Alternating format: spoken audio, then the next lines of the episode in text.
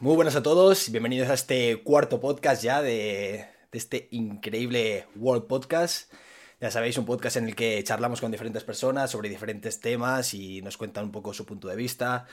Nos cuentan un poco también cómo ven el mundo desde, desde sus ojos también. Entonces, hoy vamos a tratar un tema muy, muy interesante con dos personas que para mí son muy especiales porque son muy amigas mías. Y bueno, es un tema que llevamos con él pues un año y pico ya, que nos tiene a todos un poco ya dolor de cabeza, queremos que se acabe ya de una vez. Y bueno, el tema que vamos a tratar hoy va a ser, va a ser el tema COVID, va a ser el tema enfermería. Y para ello tenemos a mis dos queridísimas invitadas, que son Alba y María. Muy buenas. ¿Qué tal? ¿Cómo estáis, chicas? Hola. Hola. Bueno, la primera, la primera pregunta, eh, ya sabéis, la suelo hacer siempre para, que os presentéis un poquito, para la gente que nos conozca y demás. Eh, ¿quiénes, sois exactamente? ¿Qué, hacéis? Venga, Alba, dale tú si quieres. Yo, venga, yo primera, toma. Eh, bueno, yo me llamo Alba, tengo 22 años, soy del País Vasco, de Donosti, y ahora actualmente estoy trabajando como enfermera en el Isabel Zendar, el famosísimo hospital. Uh. Supera eso, María. no lo puedo superar, tú me ganas. Pues bueno, yo soy María, tengo 23 años, soy enfermera de aquí de, urgencias de COVID de un hospital de aquí de Barcelona. Y nada, pues bueno, también como Alba, pues a tope, a tope con el tema, la verdad. Llevo un año ya trabajando con COVID y, y bueno, también con muchas ganas pues que esto se acabe ya, por favor. Queremos vida, gracias. Totalmente. Estamos todos deseando recuperar nuestra vida de antes y, y cuanto antes sea, muchísimo mejor. Totalmente, sí, sí. Ya ves, ya ves. Y bueno, habéis comentado que, sois enfermeras. Eh, ¿Desde hace cuánto ya? Pues yo hace, bueno, es que acabé raro, se tenía que haber acabado hace dos años porque acabé hace uno. Entonces yo llevo desde que empezó realmente la pandemia, cuando acabé, bueno, acabé un poco antes y con la pandemia dije, va, esto es, tengo que empezar a trabajar porque es que faltaba gente en todos sitios. Entonces ya ahí me metí en urgencias de COVID y ya desde entonces que no he salido de allí. Me he quedado allí de un momento, o sea que es un año. yo ya acabo de acabar la carrera, mm. o sea que soy súper nueva en esto. O sea, habéis, habéis decidido el mejor año para empezar a, trabajar, ¿eh? Tal cual. sí, sí. Ya veis, ya veis. Y bueno, quería preguntaros para, la gente que no lo sepa, que seguramente habrá poca, pero alguien seguro que hay. Eh, ¿Qué hace exactamente una enfermera? ¿Qué, ¿Cuál es su trabajo exactamente? Vale, buena pregunta. Ya sea en un hospital o, fuera de un hospital. Es, en sí, sí, ¿eh? Porque todo el mundo se cree, yo qué sé, que solo limpiamos culos, ¿sabes? Sí, sí. Te lo dice mucha gente. Sí. Y hacemos un montón de cosas. Pues este Al final, todo el tema... para, para callarles la boca. Para decirlo.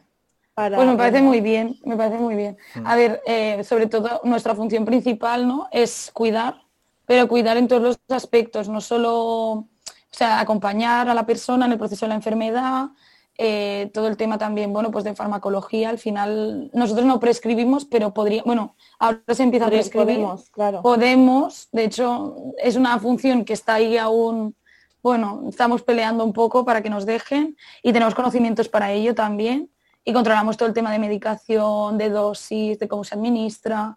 Eh, ¿Qué más? Eh, es que depende luego también en qué unidad y en qué, sí, ¿sabes? en qué sección estés, pero de todo, o sea, instrumentar en una cirugía, las matronas, por ejemplo, que son enfermeras, al final pueden, pues eso. También o sea, son, son, enfermeras especializadas, especializadas en, en maternidad, ¿no? Me imagino. Sí. Sí, eso es. Sí. De hecho, faltan muchas especialidades. Nosotras podríamos especializarnos un montón porque cada especialidad es mm. un mundo. Igual que medicina se, especialista, se especializa, nosotros también deberíamos. Pero bueno, hace poco surgió una votación porque hay muy pocas especialidades. Por ejemplo, una de urgencias y de UCI y, no, y salió como que no las querían hacer como especialidades. Eh, bueno, al final nos hacen muy enfermeras generalistas, que está bien porque tenemos muchos conocimientos, pero bueno, también es verdad que, bueno, si nos especializáramos un poco, ¿no? Eh, pues tendríamos unas mejores curas y nuestra asistencia también sería mejor y nuestros recursos al final. Pero bueno, esta más o menos es nuestra función. También todo el tema de educación sanitaria, Atención también súper importante en Mm. primaria. Eh, bueno, las curas que nos hemos dicho también. O sea, educación sanitaria, podéis Eh, ir a un colegio a enseñar diferentes cosas, sí. por ejemplo. Sí, sí, ah, sí, joder, eso no lo sabía yo. Sí, sí, sí, sí. Eso es la parte de atención primaria que se encarga de la educación para la salud. Sí, de concienciación, sea educación es. sexual y reproductiva, sea planificación familiar, sea cualquier cosa de, Nutrición, de la alimentación. diabetes, sí, de cualquier cosa. Obviamente que, bueno, al final, bueno, eso, tienes que saber un poco del tema, ¿no? No puedes ir ahí, pero sí, o sea, podemos hacer muchas charlas de educación sexual y de, de- de todo. verdad. ¿Y habéis hecho alguna? Yo en prácticas. Fuimos a un par de colegios a, a hablar con los niños que creo que eran de 10 años sobre la alimentación, la dieta, la, ejer- la importancia del ejercicio, la importancia del cepillado de dientes, todo eso. Y la verdad es que está muy guay. Y luego desayunábamos con ellos. Llevábamos, claro, nos daba pues el ayuntamiento el desayuno, en plan leche, pan, mante no, mantequilla, no, aceite, en plan dieta mediterránea. Ya ves. Y desayunábamos con ellos y estaba, estaba chulo, la verdad. Ah, qué guay. Sí, sí, totalmente. Está muy Está guay. interesante. Sí, yo he hecho eh, charlas de educación sexual porque, bueno, porque me interesa mucho el tema y aparte porque pienso que las que se hacen, eh, bueno, que no sirven demasiado para nada, que son muy negativas respecto a la visión de la sexualidad, ¿no? Muy no explores, porque te va a pasar esto, lo otro, y también como muy pesadas. No te Al hagas, final, no te hagas pajas porque te, te quedas ciego. Claro, por ejemplo, por ejemplo. Sí, o no folles, claro, que es que te vas a quedar embarazada. o- Claro, claro. Todas estas cosas que dices es que no es una realidad porque hay muchas medidas de protección. Luego también pues hacerlo de una forma más... O Segura. sea, no ir y... Sí, sí, sí. Y la, la metodología un poco más participativa, no tanto voy yo, impongo aquí mis ideas, sino más comentar. Y súper guay, la verdad, lo hice con una compañera que es especialista, es fisi, especialista en suelo pélvico. Y súper, súper, súper interesante, salieron cosas muy guays. Entre ellos también, entre los, los y las adolescentes compartieron sus, sus visiones y fue súper enriquecedor. Y de hecho, lo, lo estamos haciendo en un instituto y, y lo hicimos con bachillerato, que realmente es tarde, lo hemos hecho con cuarto de la ESO y ahora probablemente lo pondrán en tercero o segundo de la ESO. Y es súper interesante, la verdad. Muy guay. Qué guay. Ves. Sí, sí, o sea, todo lo que has dicho de, de que los alumnos puedan participar y demás. Por ejemplo, me acuerdo de la que me dieron a mí, que simplemente era cuatro cosas, ponerle un condón a un plátano y a correr, ¿sabes?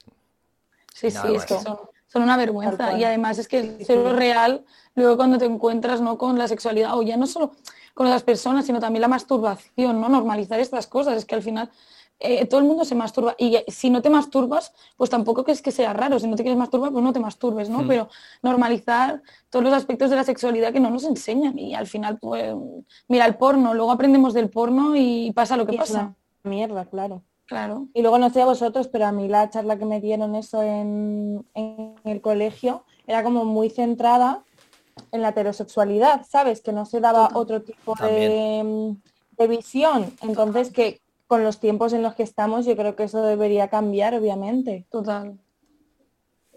Sí, sí, sí. Sí, sí, justamente, 100%. justamente lo hablaba en el podcast anterior con, con Elsa, que es una chica que se dedica a OnlyFans y demás.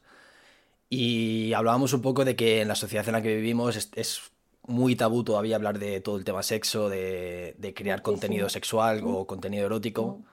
Sí, ¿Cómo, sí. lo veis, ¿Cómo lo veis vosotras? ¿Estáis de acuerdo o no estáis de acuerdo? Total, o sea, que a, a- a la sociedad en la que vivimos le falta muchísimo todavía. Eso está claro y se ve, se ve a la legua, vamos. Sí, sí, totalmente. O sea, es un tabú desde el punto en que no lo hablas con tu familia, por ejemplo, probablemente con tus amigos sí, ¿no? Y entonces a lo mejor nuestras... Bueno, depende de la persona nuestra- Hay Sí, gente sí, no, le, que le total, y hay vergüenza pro- hablarlo con sus mejores amigos y todo, así que... Sí, o a lo mejor sí que exploras la parte de, o, o explicas la parte de, oh sí, ¿sabes? Eh, he follado, tal, así la parte como más buena dentro de, pero no explicas a lo mejor si ha habido algún problema durante la relación sexual, eso no lo compartes, ¿no? Entonces, sí, hay un montón de tabú, parece que tengamos que ser unos dioses y unas diosas del sexo, Y que no, Total, nada, ¿eh? ¿no? Y no es así. Es, que Parece que tengamos que ser aquí unos empotradores natos desde, desde el primer momento. Sí. Y no, el sexo Sí, es ir sí, poco sí, a poco sí, y aprendiendo no- y, y ya está. Claro. Y que que con cada persona es un presión. mundo. Sí, sí, sí. Con las expectativas ahí que nos ha puesto la sociedad de, y el mm. porno sobre todo. Que te ha puesto es que es eso, llegas con unas expectativas ya al momento que dices, hostia, lo estaré haciendo bien, no lo estaré haciendo bien, eh, soy un pringado haciendo esto, no soy un pringado, soy un dios. Y claro, así, ¿sabes? Pero bueno, para eso estáis vosotros también educando a las, generaciones venideras, ¿no? Ahí, se intenta, se intenta, sí, sí. Yo, yo lo intento para cambiarlo esto, yo para cambiar todo esto, la verdad. Pero bueno. Ojalá, ojalá pronto. Ya ves, ya ves, qué guay. En realidad, muy, muy guay. Y bueno, la siguiente, la siguiente pregunta que os quería hacer eh, va relacionada con la anterior también, que habéis dicho que trabajáis en hospitales y demás, que podéis recetar, podéis diagnosticar. ¿Qué diferencia hay entre una enfermera, un enfermero y, un médico? Exactamente, entonces. Vale, ¿voy yo, Alba, o tú? Dale, dale. ¿Por qué? es, como que lo sabes, pero es como un poco sí, Bueno, es una línea, a ver, realmente quien diagnostique, nosotras no diagnosticamos como tal, no está en nuestras funciones. tú puedes tener conocimientos. Bueno, tenemos diagnósticos de enfermería. Sí, tenemos nuestros diagnósticos, como, como los que os imagináis, en plan cáncer o no son esos, ese tipo de diagnósticos. Vale, vale. Son otro, otro tipo de diagnósticos, o sea, nosotros vamos más a la parte del cuidar.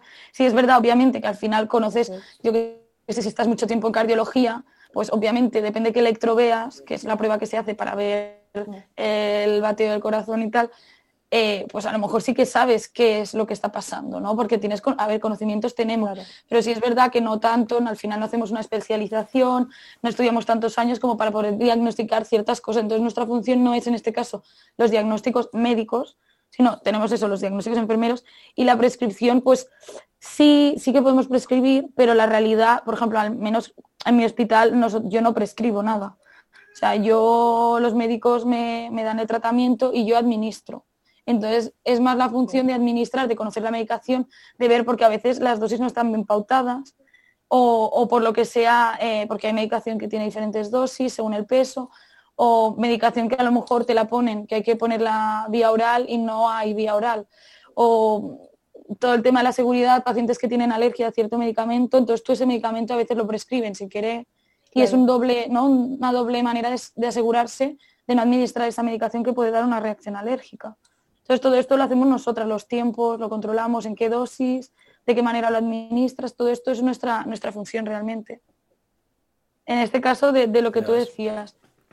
Y luego, ¿qué más? Pues técnicas, eh, todo lo que es extracción de sangre, curas, sí, eh, PCRs, vías, eh, no sé, poner sondas vesicales, nasogástricas, Joder, el UCI, por ejemplo, muchas, de verdad. Muchas, muchas. Y depende de qué especialidad, por ejemplo, la UCI ponen vías centrales, eh, bueno, hasta modifican medicación porque las, eh, enfermeras intensivistas eh, conocen un montón la medicación, de allí la modifican según ven el paciente. Bueno, en urgencias también se hace esto, ¿eh? o sea, al final, el tema de oxígeno también es un montón de cosas. Sí, oxígeno, por ejemplo, yo ya veo cuando un paciente veo que le cuesta respirar, ¿no? Que decimos que desatura o que sí, o que está con disnea, que significa que tiene dificultad respiratoria, tú ya subes eh, el oxígeno y la FIO2, que bueno, es otra parte del oxígeno. El tema oxigenoterapia realmente la, llevamos nosotros porque somos los que estamos con el paciente y los que vemos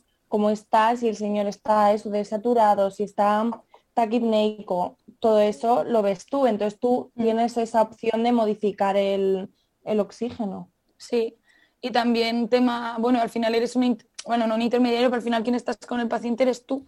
Entonces tú te das cuenta, ¿no? Los signos de alarma, si ves alguna cosa que no, no va bien, también tema constantes, ¿no? Por ejemplo, pues también un poco todo el tema, si hay fiebre, etcétera. Y luego la parte para mí, que es la más bonita, yo pienso que es el tema de acompañar. Acompañar en el proceso de enfermedad, no solo de muerte, que también es, es, una, es muy bonito, muy duro, pero muy bonito. El proceso de enfermedad, que es un proceso también muy duro. Al final, aceptar que estás enfermo es muy duro. Y con el COVID, que, tiene mucho miedo y están en el, tú imagínate que son personas que están en su mayor momento de vulnerabilidad y tú eres la responsable de al final cuidarlo, ¿sabes? Entonces es una gran responsabilidad realmente, que parece que, que no es una tontería, vamos. No, no, total.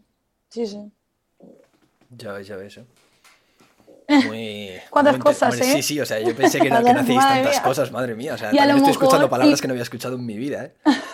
A ver, probablemente nos hayamos dejado algo, enfermeras, si alguien nos escucha. y nos Seguramente, seguramente. seguro. Porque, Porque, porque en hacemos cada millones centro, de cosas, depende muchas en qué cosas. especialidad. Es que todo, todo. y también depende de la comunidad, depende del centro. Hay centros que no, me explican, es que nosotros en este centro hacemos tal o el país. El país. En Estonia, por ejemplo, hacíamos unas cosas y aquí otras. Exacto. También la función se redefine un poco, pero esto es un poco para que, se, que quede claro, ¿no? Que al final tenemos una- un peso súper importante en el, bueno, en, la- Total. en el cuidado de las personas. Muchísimo. Casi la que, para mí, casi la que más, porque es eso lo que ha dicho antes María, que estamos todo el rato con los pacientes. Entonces, sí, sí. mínima cosa que se te escape y que no se lo digas al médico, ¿sabes? Puede ser un fallo muy grande. Entonces, tela, Sí, sí, sí, sí, total. Sí, sí, mucha, mucha responsabilidad, la verdad. Sí, demasiada. demasiado. Para lo mal que nos pagan. Total, ¿eh? O para lo mal que a veces nos tratan. Tal cual, tal cual. ¿Y cómo, cómo sentís en ese aspecto, en plan con la sociedad? O sea, ¿sentís que estáis poco valoradas? Muy val- Sí. Poco valoradas. Tal cual, ah, yo hay amigos que me han llegado a decir que eh, si yo solo limpio culos, que por qué me pagan para eso, en plan. Y es como, tío. O sea, que hacemos todas las cosas que hemos dicho ahora y más, y que es una responsabilidad, al final estás tratando con la vida de la gente, ¿sabes? Que no es tontería, entonces, no sé, la sociedad sí que es verdad que pensábamos, yo por lo menos pensaba que con esto de la pandemia y los aplausitos y tal, pensaba que la gente por lo menos ¿sabes? iba a empatizar más con nosotras, con lo que estábamos pasando, pero es que han sudado. En cuanto ha pasado un poquito así la primera ola, han sudado muchísimo de nosotros y de nuestros derechos, vamos. No, no, lo- eh, 100% de acuerdo con lo que dices, ¿no? Al final también, por ejemplo, yo que sé, en Estados Unidos, eh, el año pasado hicieron una encuesta de cuál era de las profesiones más valoradas y es la enfermería, y no por el COVID, sino porque realmente es una, una bueno, como los profesores, ¿no? Es una función súper importante en la sociedad que no se conoce tampoco demasiado, por eso es súper interesante la pregunta que hacías, ¿no? De, de cuál es nuestra función.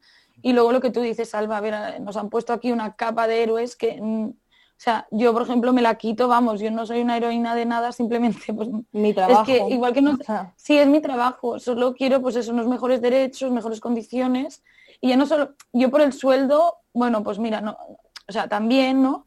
Pero sobre todo para mí las condiciones de trabajo. Mm. Eh, bueno, todo esto de los ratios, de- del personal, del estrés que tenemos, porque al final, digamos, a veces llevas un ratio tan alto de pacientes que es que no atiendes bien, es una realidad. y de hecho Yo lo digo, los ratios más altos de, de Europa. Sí, sí, es una burrada. España Y a veces en ese digo, sentido "Hoy- está fatal. Sí, sí, sí, sí, sí. No, no. Es que a veces no se puede. Yo hay veces que voy tan saturada que digo, hoy no voy a atender bien, lo siento. Voy a intentarlo, pero sé que hay algo que se me va a escapar. Pero obviamente Eh, cuando llevas, mm, no sé, a 20 pacientes, tú No, no, es que sola, es una salvajada, es que no, no pueden pretender que lo hagamos bien porque es que no tengo tiempo de darle a cada paciente lo que él merece y necesita, ¿sabes? sí. No te da tiempo. No, no, no se puede, por eso. Total, total. ¿Y queréis lanzar algún mensaje reivindicativo en ese aspecto? Uf. Esta es vuestra oportunidad, ¿eh? Pues que, eh, bueno, pues que nos tengan más en cuenta en general para todo. O sea, y que, y que bueno, que a, a partir de esto, ¿no? Al final que entiendan cuáles son nuestras funciones, que respeten también, que no, no hemos eh, estudiado enfermería para ser médicos, que nos gusta ser enfermeras, que es una profesión súper bonita, que luego la gente te lo agradece, porque no es verdad que no todo el mundo, los pacientes te lo agradecen. Y de los hecho, pacientes un montón. Sí, Sí, sí. y la gente, la gente que ya ha estado enferma se nota, porque es otro tipo de trato, que no somos vuestras chachas ni vuestros chachos, también, con respeto, que no somos las nenas ni los nenes. Eh, bonita, no. No. Tengo un nombre. sí, por favor, el nombre. Y eso con los paci- y con los médicos, pues bueno, también un poco depende, hay, hay de todo también. También. Nosotros- Que no les llamamos a las a la una de la mañana, Por no les llamamos para, ¿sabes? Para por gusto, para charlar. no. Eso, que no, que cuando llamamos es por algo que tenemos un criterio, Tal que hemos estudiado, que tenemos unos conocimientos, así que, y que podemos hacer, ¿no? Que si nos unimos y hacemos buen equipo, eh, bueno, es que La calidad asistencial equipo, sería muchísimo mejor, es- claro. Sí, sí. No, yo, yo tengo gente con la que trabajo muy bien, la verdad, y cuando se hace equipo es, es una pasada. Y, y es un beneficio Y para se todos nota, y para se nota cuando trabajamos en equipo, tanto auxiliares, que no se nos olviden las auxiliares, porque No, no, las auxiliares, Son- bueno, yo es que ya las entro dentro del colectivo de claro, enfermería, ya obviamente, no- sí, sí. pero yo entro dentro porque al final son Bueno, es que somos un equipo. Sin ellas, No, no, no, cero, no somos cero. nada. Nada, nada, nada. Sí, sí, ellas sí.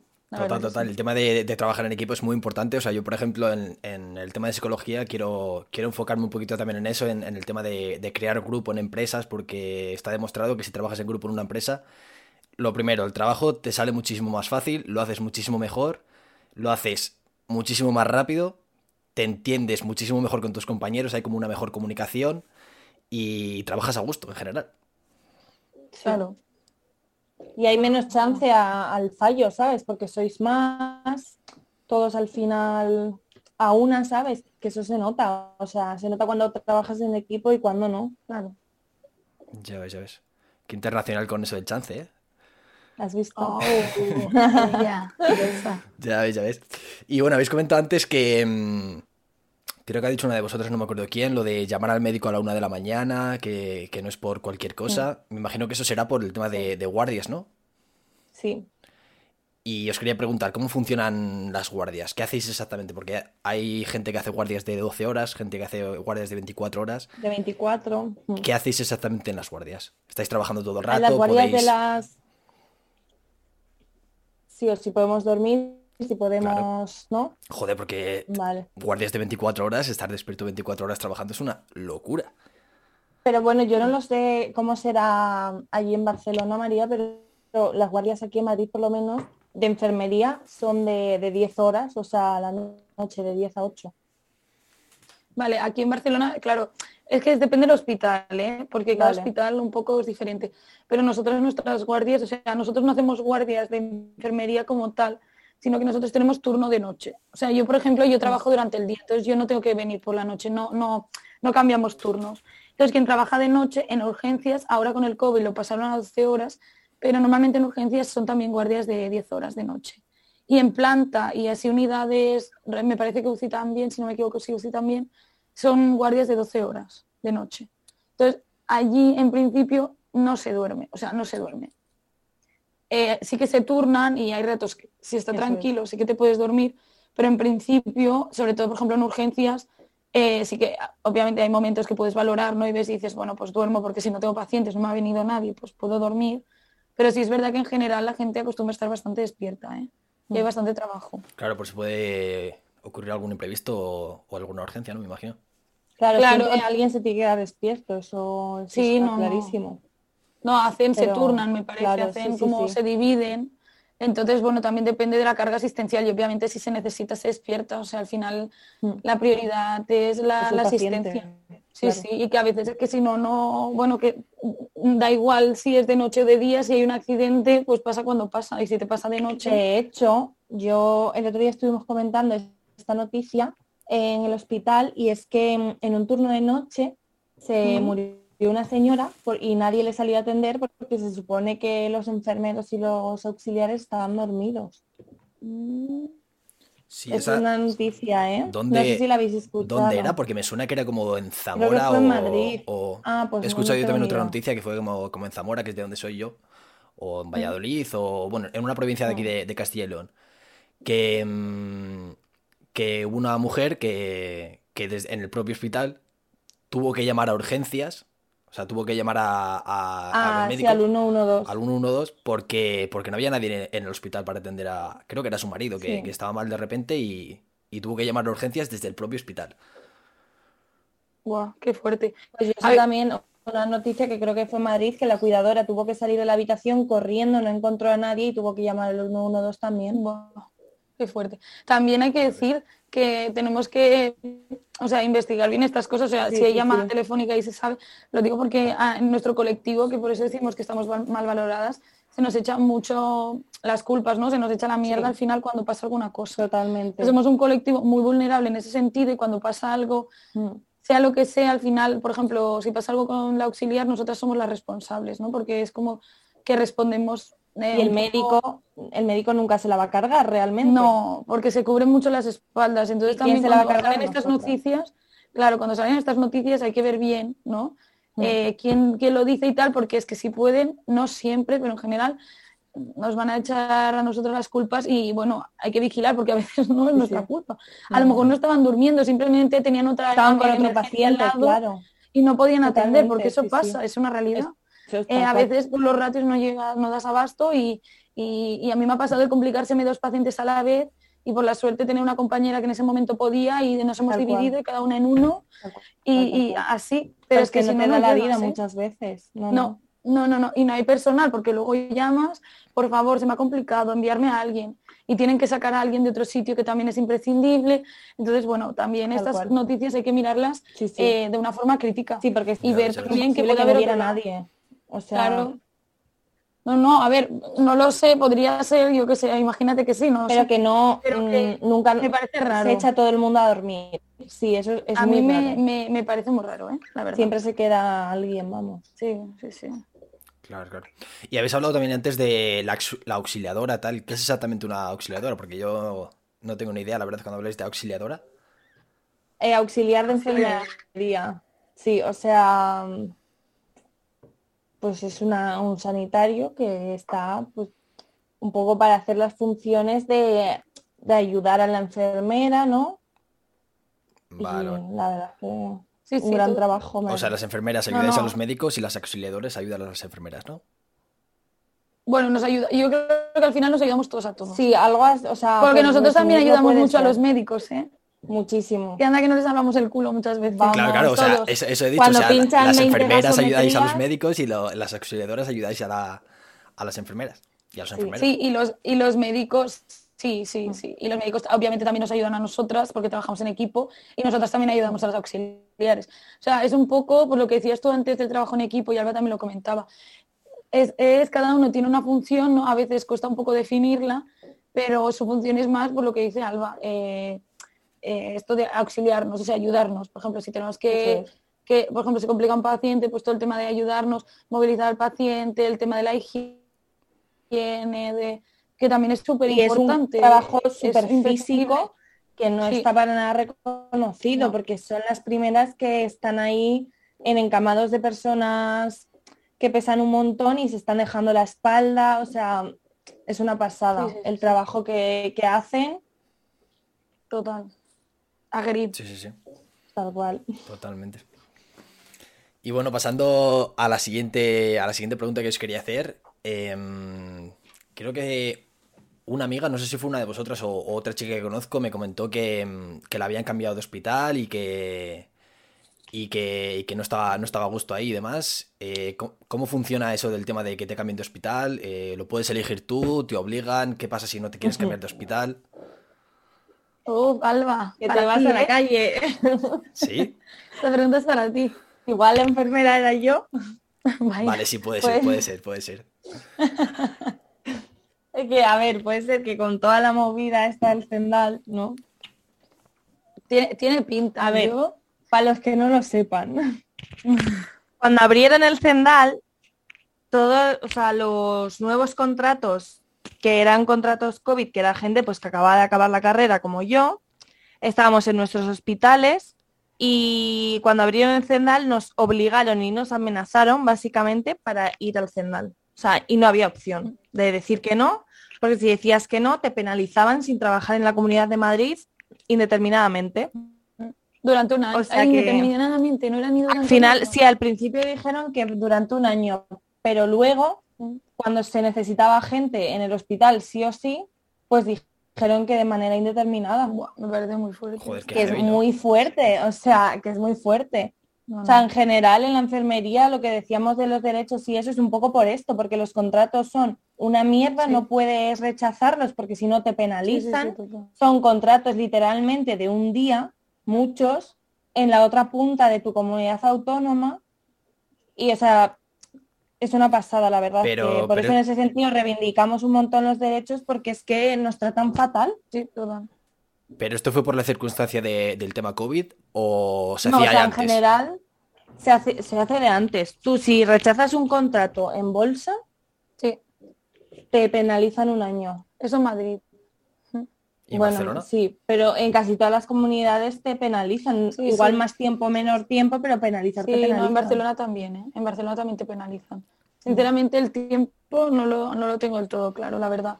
No sé cuánto tiempo, pero un año no es, ¿eh? O sea, me parece que Madrid Igual es una de las igual me flipado. Y son seis meses. No, no, a me mí- puede a mí me suena- poco, a mí no me sé, suena- ¿eh?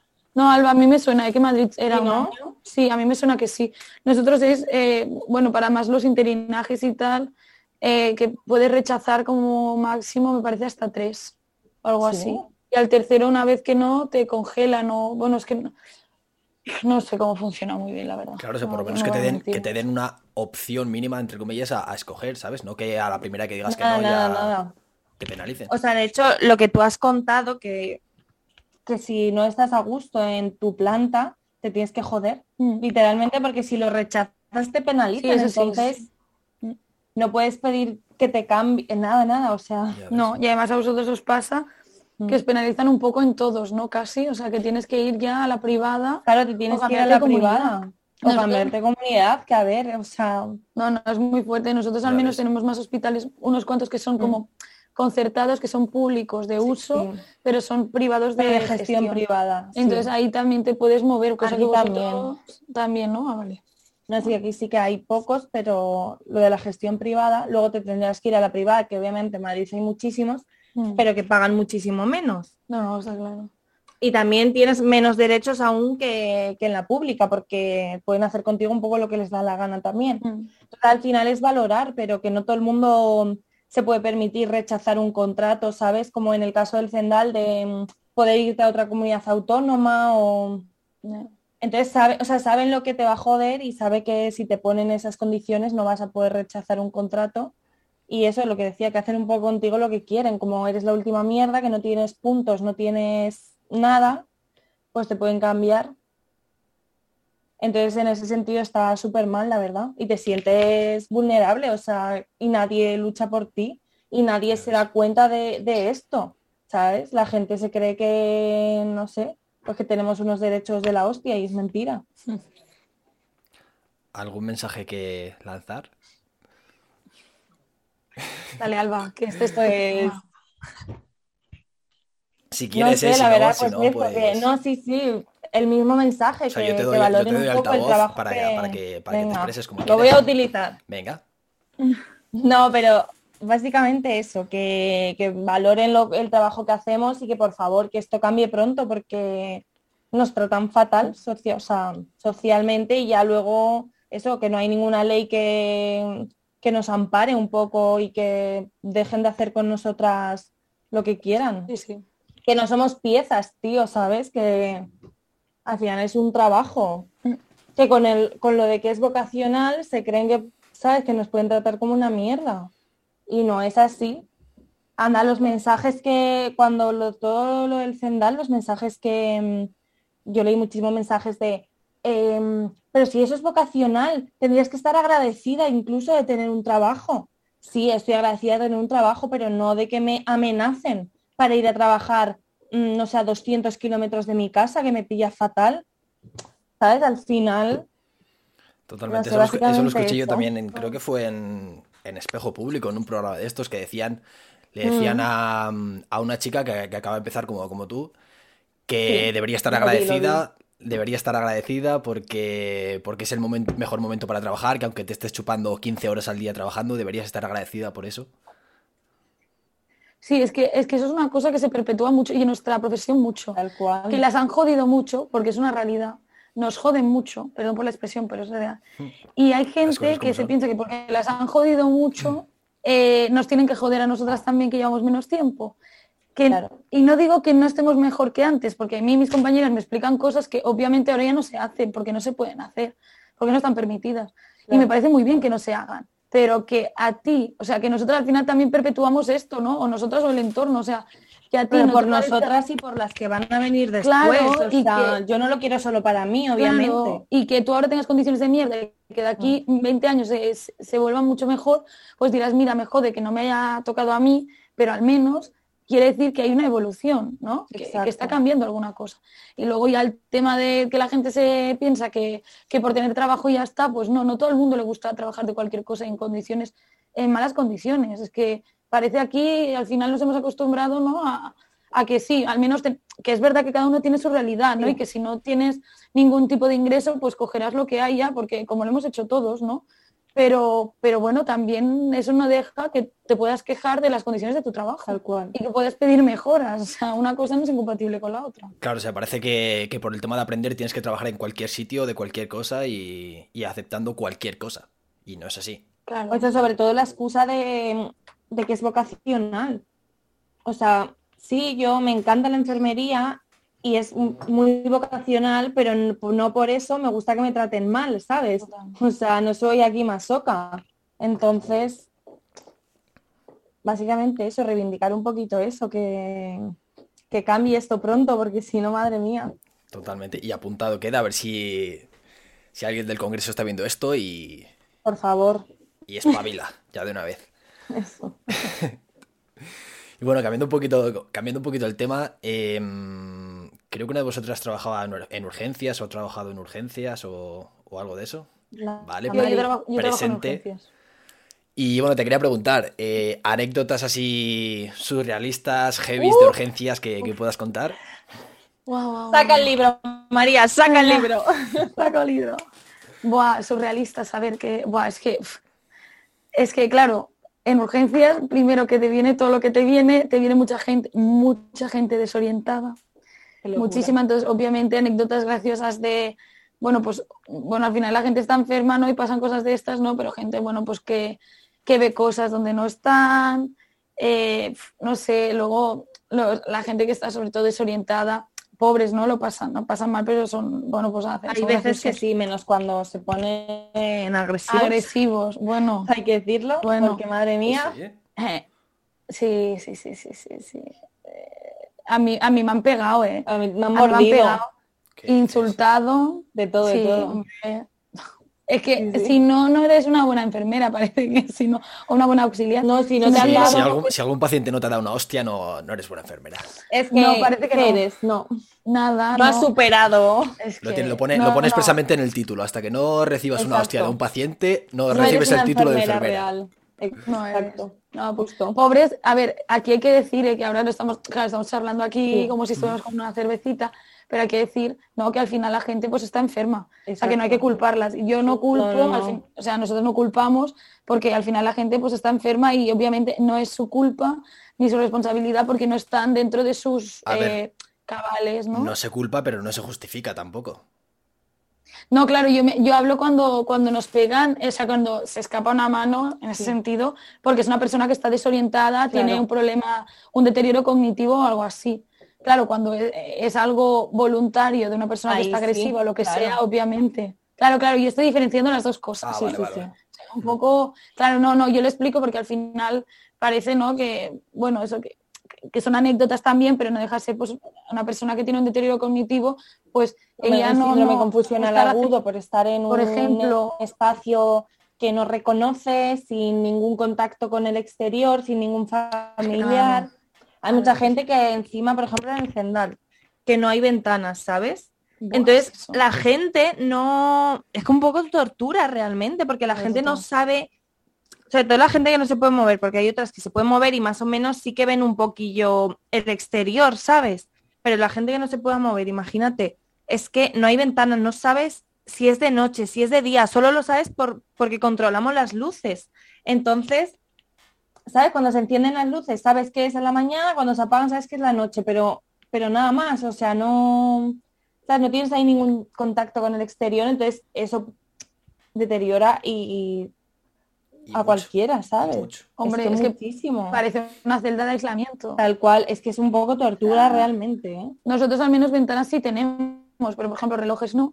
La tele Claro, es que es de pago, que también te... A ver, eh, porque Ahora con el COVID pusieron que no fuera de pago, No, sí, nosotros- en, el- en nuestro hospital. Nosotros en la primera ola, pero luego como lo lleva una Vale. empresa privada, Claro. no. Y claro, la gente pues se desorienta. Luego, a ver, cosas graciosas, pues no sé, nosotros tenemos habitaciones de urgencias de tres y por los pacientes entre ellos, yo que sé, un día yo organicé un torneo ahí de póker entre ellos, ya, se, se divertían. Nosotros hemos Yo hecho sé. bingo. Joder. Claro, es que está guay. hace- Claro, es, que, es que claro, tienes la opción un poco de hacer bastantes cosas. sí, o sea, ah, claro, tú más porque es más hospitalización. Claro. Yo los míos son urgencias y los veo muy poco. La Claro. verdad es mucho primera asistencia y luego ya se van a otro sitio. Pero intentas, no sé, que entre ellos al menos se den apoyo, se conozcan. no sé, video- yo he hecho videollamadas con la familia de todo el mundo y que se me acuerda un señor. Y desde mono. móvil, que esto, Sí. sabes que esto tampoco se sabe, pero que muchas veces ponemos nuestros propios móviles porque No, no, no, yo siempre. tablet o no, claro. Yo siempre pongo mi ¿sabes? móvil. O sea, en- yo en planta COVID, por ejemplo, era eso, que Mm. había una tablet para todos, la tablet no iba las mitad, la mitad de las veces, entonces tenías que poner tu propio móvil para que el paciente pudiera hablar un rato con su familia. Sí, Y sí. eso son cosas que en sí no son nuestro trabajo, ¿sabes? O sea, que no deberíamos hacerlo porque no, nadie tiene que tener nuestro teléfono. Pero. Lo haces porque, porque te sale, ¿sabes? Porque al final es un momento súper, súper delicado. Gente que me decían, es que nadie ha avisado a mi familia de que estoy aquí o nadie ha avisado a mi familia cómo voy. Yo no tengo móvil, yo no puedo ponerme en contacto con ellos. Llevo, yo qué sé, 10 días sin hablar con ellos. Y es como, tío, en plan, y nadie va a hacer nada al respecto. Y te toca un poco a ti, Mm. Pero... Bueno, a ti porque tú quieres hacerlo, no porque nos toca. Claro, claro, Esto- exacto. Que, que lo hacemos porque, porque te sale, punto. Y No, punto. yo, por ejemplo, así de anécdotas, pues yo que se me acuerdo un señor que llegó a urgencias que cumplía 91 años. Buenísimo. Y así, bueno, íbamos un poco mal de, obviamente, de, de tiempo y Claro. tal, pero dijimos, vale, vamos a hacer algo especial. Oh. Hicimos ahí unos carteles, llamamos a su familia, y ella yo llorando, y qué mono, digo, mira. Es que se ven, se ven cosas muy bonitas Sí. en el hospital. Eh, sí, sí, Muy sí. feas, pero también muy Sí, bonitas. hay de todo. O sea, yo, por ejemplo, salí en las noticias, claro. Salí en las noticias que se casó una pareja en el Zendal. Ah, Ay, es verdad. Sí. Sí, sí, sí. Es O que yo claro, no lo vi, eh, personalmente, pero sí, sí. Claro, es que la gente con el COVID no sabe si va a morir. Claro, Entonces al final claro. es como tu último, ¿no? ¿A quién llamarías? Por si acaso, sí, sí. Sí, Por si yo- acaso siempre... Yo ayer llevé, llevé a una, llevamos a una señora a la UCI y yo le pregunté, ¿no? A ver, ella pues obviamente sabía que la podían intubar, que podía complicarse, podía morirse. Le explicaron los médicos, ¿no? Un poco cómo podría desarrollarse todo para no mentir. Al final tú no sabes cómo va a ir y el COVID no. Y no sé si te pasa a ti, pero hay muchas veces que sí que ves a los médicos como quitarle peso al asunto Mm. y no contando la, la realidad completa, ¿sabes? Entonces a mí eso me da mucha rabia también. Sí, lo que pasa que es que es tan difícil, tía. Es muy difícil, sí, sí, sí, Pero, totalmente. Yo no pero sé- bueno, yo que no se, que podría se- hacerlo, que se ¿eh? debe Pero- hacer, que se debe hacer porque al final tú no puedes, eh, bueno, eso, dar unas o esperanzas que no existen o tienes que explicarlo todo. No, no. Mm. Entonces esta señora, por ejemplo, yo le pregunté, digo, ¿quieres llamar a alguien? ¿no? Y obviamente pues llamó a quien pensaba, ¿no? Que tenía que llamar antes de que a lo mejor se complicara todo. Muy duro, ¿eh? O sea, muy duro, muy duro. Yo tengo gente también que me coge, cuando me estaba yendo, me coge la mano y me dice, llama a mi abogado, que quiero cambiar mi herencia. Y yo en plan, ay, madre. ay, ay. Bueno, claro. Es que es lo que te pasa, ¿no? Y te- vas claro, allí, que no hay ventanas, no hay nada, le, das, le vas dando vueltas a la cabeza de lo que te puede pasar. El otro día yo mandé a la, a la UCI a un chico joven, en plan 35 años, y estaba cagado, obviamente. O sea, es que tú sabes a dónde vas, pero no sabes si vas a volver. Bueno, es Y que una vez que te, que te inducen a la, o sea, eso, a la sedación, mm, es que no sabes si te vas a volver a despertar y eso es súper angustioso, ¿sabes? Y lo saben, o sea, y más por toda la información que se ha estado dando, sobre todo en la primera ola de la UCI. Entonces tienen miedo, obviamente, tienen mucho miedo. Sí, sí, total. Totalmente. Y bueno, desde aquí yo también quiero reivindicar la figura del psicólogo en el, en el hospital. Uf. Que ese importante. trabajo no lo tenéis que hacer vosotras, ni lo tienen que hacer los médicos. Lo tiene que hacer un profesional que esté cualificado para ello. Total, intrusismo laboral a tope, la verdad. Y Porque para lo nosotras- hacemos, total. lo hacemos, Sí, sí, totalmente. Y, y para nosotras, yo quiero un psicólogo para nosotras. Te estamos quitando O sea, el trabajo. Y eso, y eso también muy importante, un psicólogo también para los trabajadores, que además con todo el tema Muchísimo. COVID, eh, Bueno, es que tú no sabes, yo, yo tengo compañeras, muchas, que de hecho durante la primera ola y tal no, porque al final yo pienso que tu cuerpo es sabio, ¿no? Que el cuerpo es sabio e intenta en situaciones de, de máximo estrés o de, bueno, de así de emergencia, ¿no? El cuerpo se bloquea y no deja salir todas las emociones que tendrían que salir, ¿no? Bueno, tú lo sabes más, Capi, supongo tú sabrás más, pero al final eh, un poco todo esto. Y, y bueno, yo tengo compañeras que ahora, ¿no? una vez ha descendido un poco más el tema, eh, pues muchas están de baja por, por depresión o por ansiedad. Muchísimo. Eh, muchísimo, y era normal ¿eh? sentirte ansioso y, y, bueno, eso, la salud mental no es una prioridad, porque es una realidad, no es una prioridad y es súper necesaria imprescindible. Debería ser la prioridad. Sí, y que nos, nos pusieran un equipo de, apoyo. Es que, vamos, hubiera sido muy diferente todo si nos hubieran puesto un equipo, primero, para, obviamente para, para la gente, ¿no? Para los enfermos, pero para nosotros también.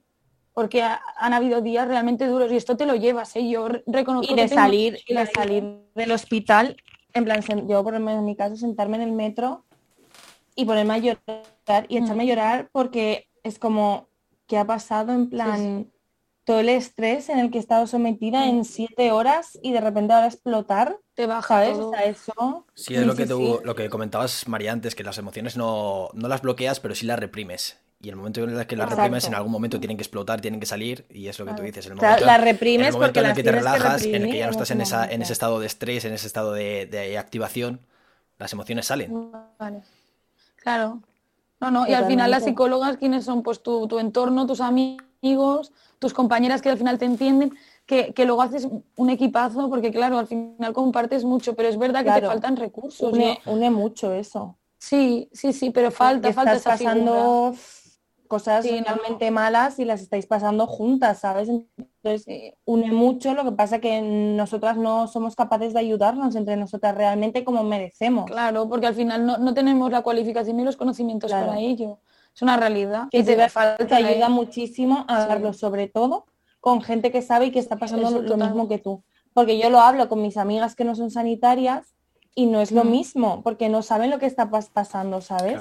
Pero luego lo hablo, por ejemplo, con María, con Aina, con Ana, las, nuestras amigas enfermeras, y es diferente. Entienden y saben un poco por lo que estás pasando y que es muy duro, ¿eh? Desde aquí decir que lo estamos pasando muy mal lo hemos pasado muy mal, pero lo seguimos pasando y que esto no baja. Yo no le veo el la... vamos, no le veo el final a esto, de verdad. Yo voy a días. Tengo que decir que no, no, todos los días siento que, no se acabe para, dar un poquito ahí de esperanza. No todo. Sí, que yo me he puesto como muy negativa. Sí, sí, ¿eh? Has puesto muy drama queen, ¿eh? Es que yo he tenido una semana muy mala. Claro, es que va a depender... Es, horrible, es lo que dices tú, va a depender de la semana. Yo, por ejemplo, hace dos semanas fue horrible y pensaba que otra vez venía una cuarta ola, una quinta, lo que fuera eso. Y esta semana, por ejemplo, sí que yo en mi sitio, que no quiere decir mm. en la UCI, no quiere decir en planta, que eso hay que decirlo, cada unidad, cada hospital, cada servicio es muy diferente. En, en, mi parte de urgencias, yo por ejemplo hemos estado bien a nivel de COVID, hemos estado mucho mejor. Entonces, bueno, pues no sé, yo va días, hay semanas que pienso que, que, eso, que, estamos más tranquilos, otras que pienso es la, calma, ¿no? Y después viene la tormenta, porque a veces esta calma tensional que dices, mm, en breves vendrá otra vez. Sí, estás como algo a pasar. Sí, sí, que no estás tranquila. Mm, no sé, yo sí veo que pienso que la vacunación está teniendo algún efecto, la verdad. O al menos sí, lo percibo. Yo sé qué pasa que... esperanzas. Yo es que ha subido muchísimo los casos en el CENAL, muchísimos. O sea, pero una pasada de, lo que tú decías, de estar una semana en calma totalmente, de tener súper pocos pacientes, tía, que llevábamos, eh, no sé, como cinco pacientes cada enfermero. ¿Cuándo? O sea, ¿cuándo hemos llevado eso, por favor? De repente, pasar nada, cuatro días libres y esto ser eh, la guerra. O sea, de tener otra vez 50 pacientes, de llevar tú en plan 16 otra vez una locura de que se te pongan malos. Y yo estoy viendo, por cierto, desde aquí decir que la gente tenga muchísimo cuidado porque yo estoy viendo, estamos teniendo ingresos de gente muy joven. O sea, pero muy joven de verdad. O sea, que la gente tenga cuidado porque es que ha bajado un montón la edad en la UCI. La edad media son 50 años. en la del que hablo yo de lo que sé. ¿eh? No, en, que ha bajado un mogollón. Mm. O sea, que la gente siga teniendo cuidado porque esto Vale que con la vacuna está ayudando un poquito a bajar, pero, no nos relajemos. Que sigue, que siga ahí, exacto. Es que tendemos a relajarnos un montón y no. Mm. Así que nada, eso. Mi mensaje de...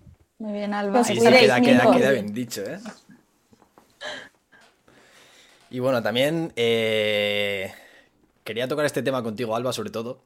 El tema, el tema Zendal, eh, ¿Qué es exactamente el Cendal? El Cendal eh, ¿Por qué se ha escuchado tanto ese nombre en España? O sea, ¿es un hospital cualquiera? Eh, porque, por ejemplo, no es un hospital como, por ejemplo, el de aquí de Salamanca o cualquier otro hospital de, Madrid, ¿no? efectivamente. Eh, ¿Cómo explicarlo? Vale, primero, ¿qué es Pues nada, exactamente el Zendal? ¿Es un hospital normal y corriente? Sí. Es un hospital de emergencias, supuestamente. Es decir, es para, mm, pues para cuando pasa alguna emergencia, como en este sentido la pandemia del COVID. O sea, en el momento en el que no haya Eh, pandemia ¿pero ya se cierra o qué? No. Quieren, bueno, es que se están diciendo muchísimas cosas y nada de esto obviamente pues es al 100% real, pero se están diciendo que lo van a utilizar luego para hacer unos laboratorios, lo van a utilizar para renovar la paz y mientras están, que es un- otro hospital de Madrid, uno enorme. Mientras están renovando la paz, trasladar a los, eh, a los pacientes al Zendal. Se están diciendo muchísimas cosas, pero que ya te digo que no sé cuál es cierta ni al final lo que va a ser, si nos van a renovar, no tengo ninguna respuesta, la verdad. Pero que el Zendal como tal, en mi opinión, igual me meto en un berenjenal, o sea, es política pura y dura, sinceramente. En mi opinión. ¿Vale? Sí, sí, o sea, Que porque luego lo construyeron, parece- lo construyeron súper rápido, ¿no? Sí, sí, sí, sí. Sí, totalmente. No, o sea, no sé en cuánto tiempo, pero es súper rápido. Y la verdad no es tan mal para haberlo hecho tan rápido. Sí que es verdad que como hospital es una mierda. Me refiero, está como todo muy mal organizado. No, no es como un hospital, porque al final todos los hospitales son un poco iguales, ¿no? La, la infraestructura, las cosas... Tiene un poco sentido. Aquí no tiene sentido ninguno. o sea, yo no sé quién lo ha hecho, el arquitecto, si estás viendo... Pero es que esto es una nave industrial, Claro, es ¿vale? que es una o sea, a lo largo. juntos, claro. Claro, es como, Están todos es como cuando se, juntos, o sea, como cuando se adaptó el, el IFEMA. IFEMA. IFEMA. Fue IFEMA, pero que ha costado un- una millonada más, sinceramente. Que como tal me parece una idea buenísima, porque es verdad que está desaturando los hospitales, pero no me parece que, que se hiciera bien. Es decir, si tú te quieres utilizar ese dinero en, pues en renovar IFEMA y en hacer IFEMA viable para tener enfermos. Eso me parece buena idea, pero un edificio más que te ha costado un montón y que no sabes cuándo se va a acabar la pandemia y lo que vas a hacer después con ese edificio, ¿cuántos edificios están sin utilizar en un montón de comunidades? O sea que no estamos como para edificar más cosas, sino para igual lo que tienes, sacarle provecho, ¿sabes? No sé, que es verdad que, que o sea, se está utilizando y se está utilizando bien, está desaturando muchísimo los otros hospitales. Con la vacunación están, están haciendo un trabajo de la hostia, o sea, están vacunando a un montón, a miles de personas al día. O sea, están haciendo un trabajo súper necesario. Al principio mm, no se veía y al principio es verdad que fue como muy sonado porque no tenía mucho sentido. Pero ahora la verdad es que se está haciendo un trabajo necesario. Así que nos quedamos con eso. Sí, Pues yo, que, sí, dime, dime. yo quería solo, para en contraposición así con Barcelona, que aquí también se han hecho hospitales así, tipo este, pero unos hospitales, yo pienso, con más cara y ojos que el Zendal. Hospitales, un edificio bien hecho, con UCIs arriba, no una nave, se ha construido con tiempo y se hizo y se ha hecho para drenar. Y drenan muchísimo igual. Lo que pasa que en vez de ser uno grande como el Zendal, está Claro. anexado a los diferentes hospitales de Barcelona. Y por lo que tengo entendido, no he trabajado ahí, por tanto, a lo mejor hay alguien que discrepe, obviamente, pero tengo compañeros que sí los han mandado allí, no de la forma que os han mandado a vosotros así, sino que ya se les informó antes de que probablemente se podrían, bueno, se tendrían que ir eh, y los han contratado para eso, de hecho, y, y bueno, se ve que está funcionando muy bien, drena mucho y están bien construidos y tiene un sentido. O sea, Esa y es esto la- luego obviamente se utilizarán para otra cosa, como el Zendal, eh, para, yo que sé, cuando haya gripes o para otras mm, posibles Claro. pandemias en un futuro, para lo que sea, pero, pero bueno, sí que es verdad que la infraestructura es muy diferente y hay habitaciones, tomas de oxígeno, eh, bueno... eh, Es que aquí faltan cosas, obviamente. Está, hospital- está chapucero, sinceramente. Sí, o sea, que se han O hecho las sea, cosas bien como se deberían ha haber ido- hecho. Claro, y sobre la marcha se ha ido viendo, por ejemplo, hostia, que los pacientes COVID necesitamos UCIs más grandes. Pues venga, vamos a quitar esta parte de hospitalización y vamos a hacer más UCI. ¿Sabes? O sea, se ha ido viendo sobre la marcha que no parece que no había nadie detrás de este proyecto, nadie que supiera lo que realmente era el COVID o nadie que supiera lo que es la enfermería, la, sanidad, ¿sabes? Porque dos baños para 48 pacientes, en plan, cuando sabes que el COVID da un montón de, mm, de diarrea, en plan, que no tiene sentido, ¿sabes? Que son cositas, son detalles, pero que si hubiera alguien detrás que supiera de estas cosas, pues obviamente se hubiera hecho diferente, tía, porque está fatal. O sea, la peña hace así con el brazo y toca al paciente al lado. ¿En qué momento? O sea, si te tengo que hacer un encamado, te tengo que desnudar, que te desnudo delante de, los de las 16 personas que hay en ese box contigo, ¿en serio? Es inhumano, en ese sentido es inhumano. Y nos dijeron que nos iban a poner en plan biombos. ¿Tú has visto los biombos? Porque yo no. Las sábanas, tía. Las claro, ponemos sábanas, pero tía. Claro que los ponemos, pero tía, tenemos que dos de esos para 48 pacientes. No, perdona, no te cagues todavía porque no te puedo cambiar, ¿sabes? Espérate cinco minutitos que acabe el otro. No es así, o sea, está, en ese sentido está muy mal estructurado, pero bueno, al final ¿Sabes qué pasa? Que yo creo que en la enfermería hay muchísimo arte. Y entonces lo hemos sacado adelante, pues eso, haciendo apaños que nos hemos inventado entre nosotros. Entonces, en ese sentido, chapó, ¿sabes? Y que si el Zendal siga adelante es porque nosotros hemos querido. O sea, y ya está. Porque los, los, los pacientes no tienen culpa de al final estar en un sitio, ¿sabes? Que nosotros estando obligados no tienen culpa de ellos de eso. Entonces, nada, pues eso. sí, Ahora la verdad que es un éxito. Han llevado a rajatabla la frase de primero lo hacemos y luego ya vemos, ¿no? Que para algunas cosas viene bien, pero para la salud no viene nada bien. Es... No, no, no viene muy bien, pero bueno, se ha sacado, que es lo importante, pero se ha sacado por eso, por el trabajazo que han, que han hecho los sanitarios. O sea, Total de locura, ¿eh? De, de verdad, toda mi gente del Zendal, toda mi gente, aplauso. Desde aquí os felicito, ¿eh? Chapo. gracias. Sois unas cracks, la verdad. Toda la peña en sus casas ahora mismo aplaudiendo. Venga, aplausito, aplausito, venga. Y bueno, vamos a pasar al tema, al tema clave de esta, de esta charla, al tema que todos llevamos un año con él, un año y pico, y que queremos que acabe ya de una puta vez. Eh, COVID. ¿Qué es el COVID? Eh, ¿Cómo nos afecta? ¿Qué síntomas se manifiestan? ¿Se manifiesta siempre síntomas? A veces no, a veces sí. ¿Qué me podéis contar, chicas? Nos quiere meter este chico en un vergenal, ¿sabes? Lo que podáis, lo que sepáis. Así, así resumido, eh, los biomédicos, virólogos, expertos y tal, pues que sí, obviamente, si nos metemos en un berenjenal, pues... O nosotros sabemos de síntomas, sabemos lo que hemos visto. A ver, saber qué es, bueno, al final es una infección por un virus, ¿no? es un virus y es un, es un virus que afecta mayoritariamente a nivel respiratorio, eh, por ejemplo, como, y te puede llegar a hacer, por ejemplo, una neumonía. Una neumonía es una infección ¿no?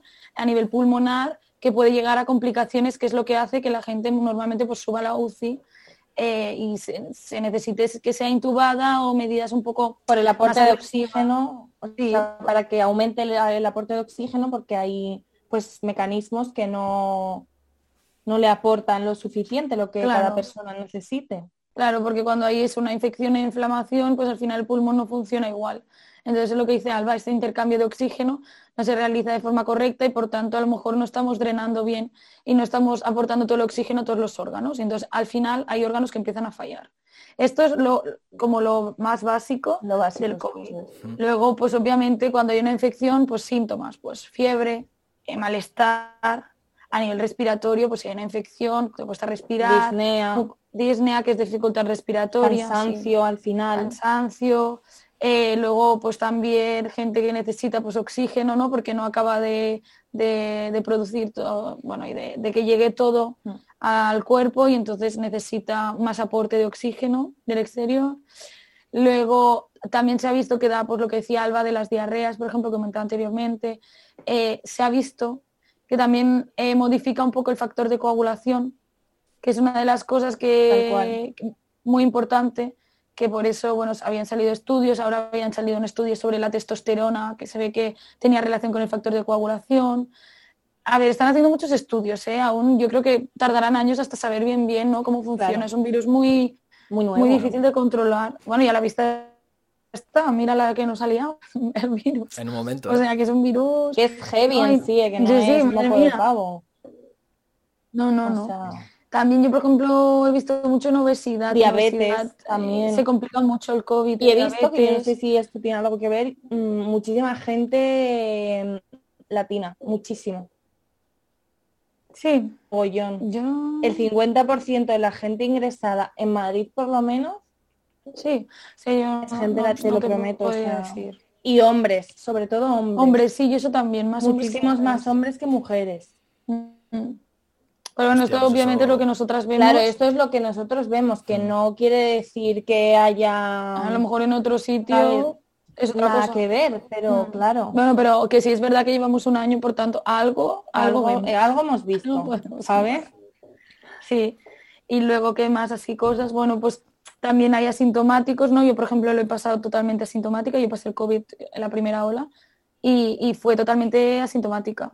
Y existe pues gente que por lo que sea la infección no es tan grave o no le afecta tanto a nivel pulmonar, a nivel general y no o el propio cuerpo reacciona de una forma diferente, porque al final cuando tenemos fiebre es una reacción de nuestro cuerpo, ¿no? Nuestro cuerpo está luchando y, reacciona también.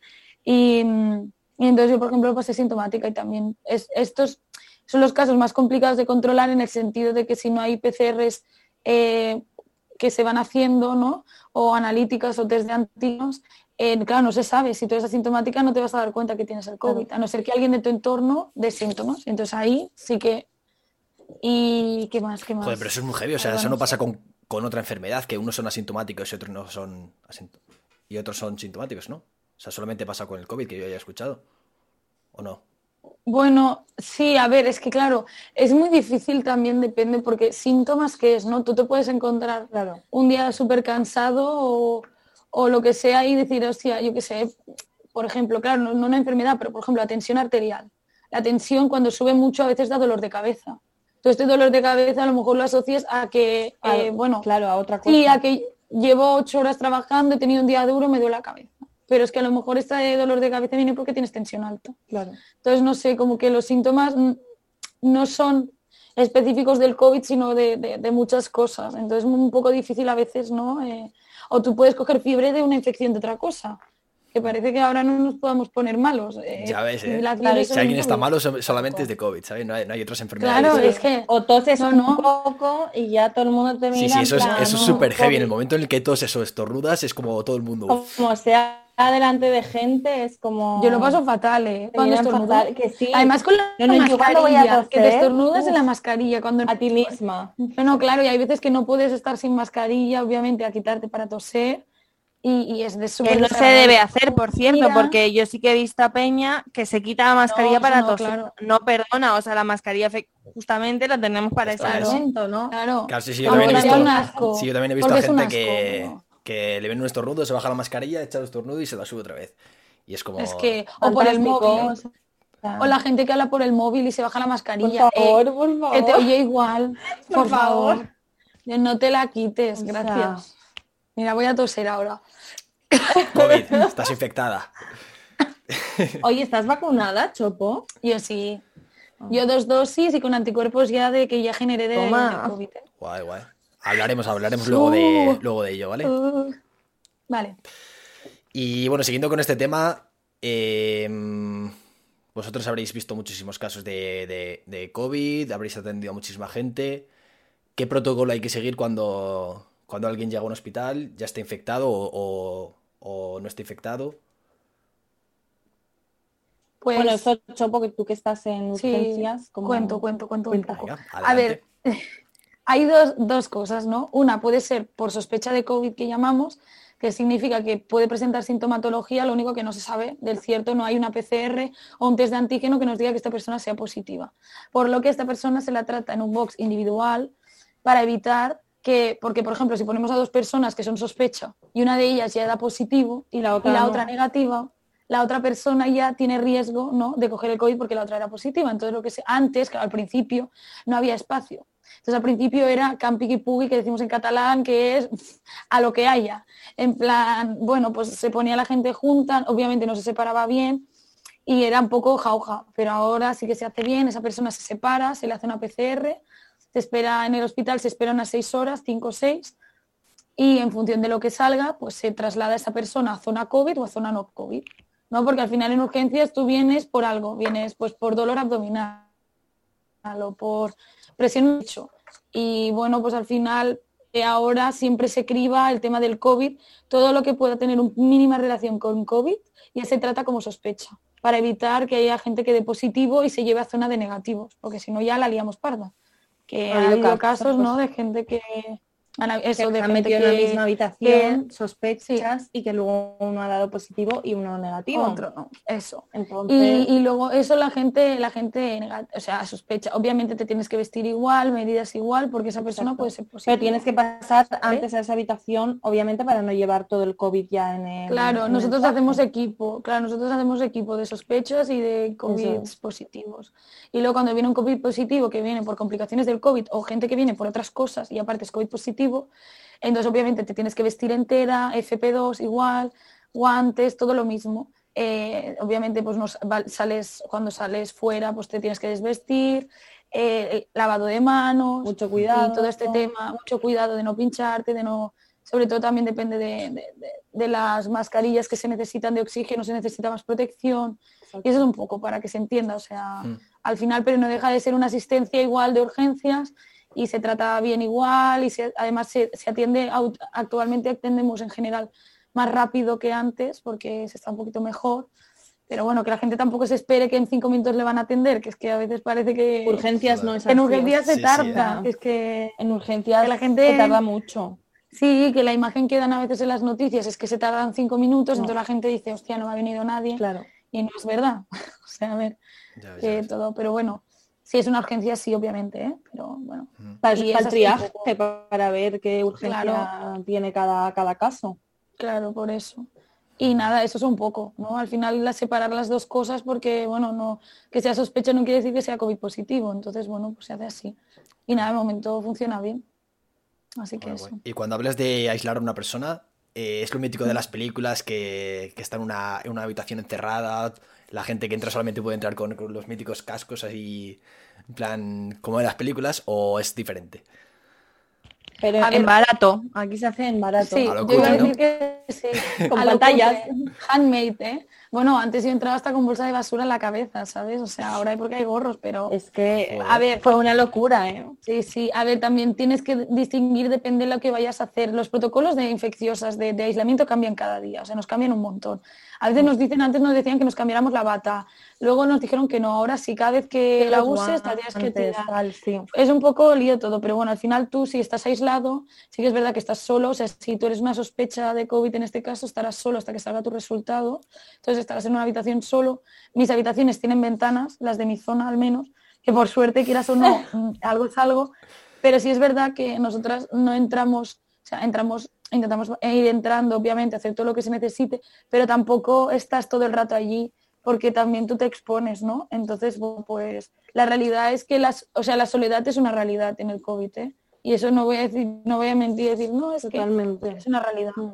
Es una realidad. Por eso siempre intentamos pues con nuestros teléfonos dejarlos para que la gente llame a su familia. Si les pueden traer cosas a la puerta de urgencias y nosotros las llevamos pues para entretenerse, porque bueno, pues la realidad es que te sientes muy solo.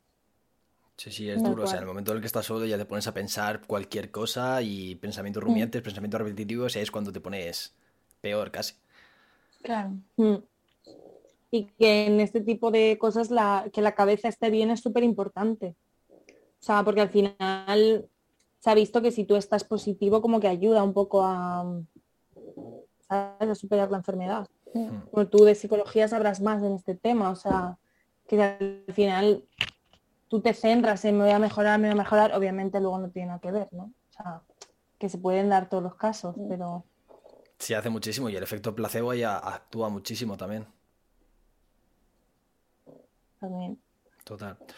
Y bueno, ¿cómo es la experiencia de, de trabajar en un hospital durante la pandemia? Para la gente que, que no lo Uf. sepa o para la gente que vea esto en un futuro y ya no tendremos COVID en un futuro esperado. ¿Cómo es la experiencia de trabajar en, en un hospital con COVID? Muy duro, resumido. Sí, sí, Muy, muy duro. sí, total.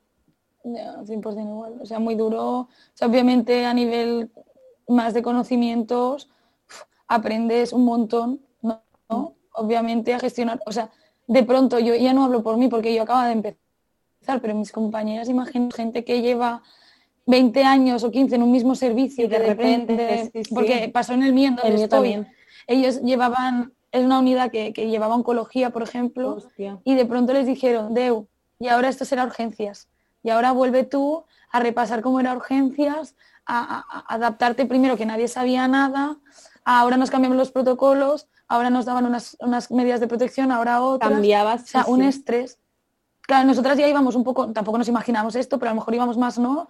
Ya un poco viendo que era una aliada y ya. Pero tú imagínate, yo me pongo en la situación de mis compañeras, ¿no? Cuando lo hablamos sobre el tema y ellas dicen, es que claro, es que en un año, o sea, ellas han cambiado, ellas llevan 15 años con el mismo servicio, a lo mejor, o 10 o 5, los que sean. Y claro, les han cambiado totalmente, ¿no? Todo, la metodología, el tipo Claro, de el paciente. tipo de paciente, eh, totalmente. Todo, es que, es que es totalmente diferente. Y yo hablo de urgencias, pero de las plantas igual, ¿no? Entonces, bueno, la capacidad también de adaptación del personal, ¿no? De, de, de, de, de repente, pues bueno, hay una o pandemia, sea. pues nos adaptamos y a todo el mundo, médicos, que yo que sé, a lo mejor nunca habían llevado una- Cardiólogos. Sí, o, o, sea, oftalmólogos, es Sí, que sí, claro, que han tenido que, pues, que volver a tal cual, adaptarse y estudiar y, y estudiar. y Y yo ya tengo está. compañeras que estudiábamos de nuevo cosas porque, bueno, compañeras y yo también, obviamente, ¿no? Eh, para, para repasar, porque decía, es que esto cómo se hacía o esto cómo iba. Y dices que claro, hace años que yo no toco esto porque yo Tal ahora cual. estaba aquí, Sí, que- sí. que- ¿no? Y, y- y bueno, muy duro, muy duro. Y, y obviamente ya hemos hablado mucho de la gestión emocional, o sea, las muertes, la gente sola. eh, para mí, a lo mejor esto es la parte más dura, el, el- el no llego. Y hoy en día es que decías que no llego, es que tengo muchos pacientes y no llego. y cómo Eh, caían, tía. Es Sí, que caían bueno, como moscas, tío, era una pasada ya. Es súper duro, pero no teníamos dónde meter los cuerpos, tío. O sea, la- en Madrid, por ejemplo, las morgues estaban repletas y se tuvo que habilitar el- la pista de hielo esta para poner ahí a los cadáveres. O sea, es que eso es muy duro, tío. O Las sea, míticas imágenes que salieron de Madrid de, las míticas imágenes que salieron de Madrid de un pasillo entero Sí. lleno de camas con gente con gente muerta como tal Claro, porque y es los que no- no pacientes había los pacientes con. COVID al lado de las personas que estaban Sí. Que Pero, y por ¿eh? ejemplo, de, es que, se Ah. hicieron, en mi hospital se hicieron habitaciones de tres cuando las habitaciones en sí son de dos. Pues, por ejemplo, de tener un cadáver en medio de dos personas que están lúcidas, ¿sabes? Claro. Y no poder sacarlo porque ¿a dónde lo saco? Si es que no tengo espacio para meterlo. Y de estar ahí un día entero, en plan, ¿sabes? O sea, horrible. Que eso la gente también tiene que llevarlo en la cabeza y hombre, no, va a ser traumático. O sea, bueno, ya es traumático, ¿no? Para todos, pero tú imagínate vivir una situación como esa. Sí, no, no, es durísimo, la verdad. Es que no, no podemos decir otra cosa. Es que Y es eso lo que comen. Es que sí, o sea, luego obviamente trabajas y tienes un equipazo y trabajas súper bien. Y yo, yo voy al trabajo contenta, yo no, no, no voy mal trabajando realmente. A mí me preguntan, ¿y tú el trabajo qué? Digo, yo bien, yo, yo estoy bien y con mis compañeras súper bien. y todos los médicos, los auxiliares, mucho. celadores, hace mucho, o sea, no es, pero sobre todo, y más al principio, ¿no? Eh, durísimo. Y, y claro, cuando ves que vuelve a haber otra vez y piensas que vas a volver otra vez Y al que no principio, para. dices, es que no Y puedo no para. Y que no para, es que no puedo, es que es eso, pacientes en los pasillos, gente sin atender, lo que decías tú, yo sacaba cadáveres pues entre sábanas. ¿sabes? Para que los Y demás no desde, vieran. desde hace un año seguimos con la misma situación. O sea, yo sí que es verdad que creo que se debería rotar, que la gente que, que, que está en plantas COVID debería rotar, porque hay gente que no ha tocado nunca el COVID y luego hay gente que lleva un año entero trabajando con lo mismo. Creo que es muy duro. Sí, sí. O sea, la gente es lo que tú decías, está cogiendo un montón de bajas porque no pueden más. Yo, mis compañeras del otro hospital, eso llevaban desde el principio, mm, que vivían unas cosas terribles, o sea, y tener que doblar turnos porque no, no había, porque estaban, la- o sea, habían cogido la mitad de la planilla, habían cogido el COVID, ¿sabes? Entonces tenían que doblar, una locura. Mm. O sea, han vivido unas situaciones terroríficas. Sí, muy siguen ahí y siguen al pie de cañón, tío. O sea, es que es muy fuerte. Ya ves, ya ves. Total. Y desde aquí chapó a toda esa gente que está, que sigue aguantando, que sigue Tal trabajando duro. Sí, sí, sí. Es, es- es complicado todo, la verdad. Y bueno, el otro día, por ejemplo, vi una noticia de, mm, de un enfermero que había enseñado una foto de justamente antes de la pandemia y una foto de ahora. Y es que había envejecido como 20 años, ¿sabes? Sí, es verdad. Súper No, lo heavy. En un año parece que ha pasado 20. Sí, sí, sí, sí. No, no, es que claro, es, es que eso te pesa. Y también todo el tema, bueno, es que yo otro- ayer lo hablaba con mis compañeras comiendo, el tema de las mascarillas, es que salen una de, de- de granos, de reacciones. sí. Eh, las, bueno, las manos a mí se me agrietaron, que da gusto, ¿eh? De los Horrible guantes, del y del, del gel hidroalcohólico. Buah. Terrible. Las orejas. Yo ya siento que las orejas mm, se me han hecho así para adelante, se me han puesto soplillo. Sí, sí. Y además que las, Para cuando las acabe esto es operación. No, no, yo las tengo súper pequeñas. Y Sobre de todo madre en la FP2, ahí siete horas o diez con la FP2, así que yo digo, madre, madre. No, yo me pongo aquello de aquí atrás, ¿eh? lo de el gancho. Sí. Yo, ya- yo no me lo puedo poner porque es que me, me, Imposible. me hago heridas, no puedo. No, sí, sí, eh, claro, hemos envejecido todos, es que al final, y cuando no estás, bueno, es que cuando no estás bien emocionalmente, ¿no? Cuando hay situaciones de estrés, eh, en el cuerpo se nota físicamente. Sí. Sí, sí, el estrés hace un daño muy, muy fuerte en, en el cuerpo, ¿eh? Sí. Sí, sí. Muy, muy heavy. Y bueno, vosotros eh, habéis visto que, que habéis cambiado con, con este tema. ¿Os habéis notado un cambio físico Yo vosotras? O sea, físicamente no. Físicamente no, porque, a ver, Siempre estoy guapísima. claro, estoy.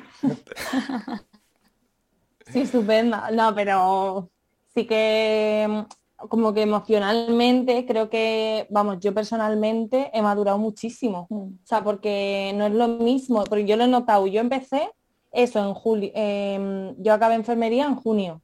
Al principio trabajé en un, en un psiquiátrico, que no es COVID. En cuanto pisé una planta COVID, o sea, como que el chip me cambió muchísimo. Mogollón.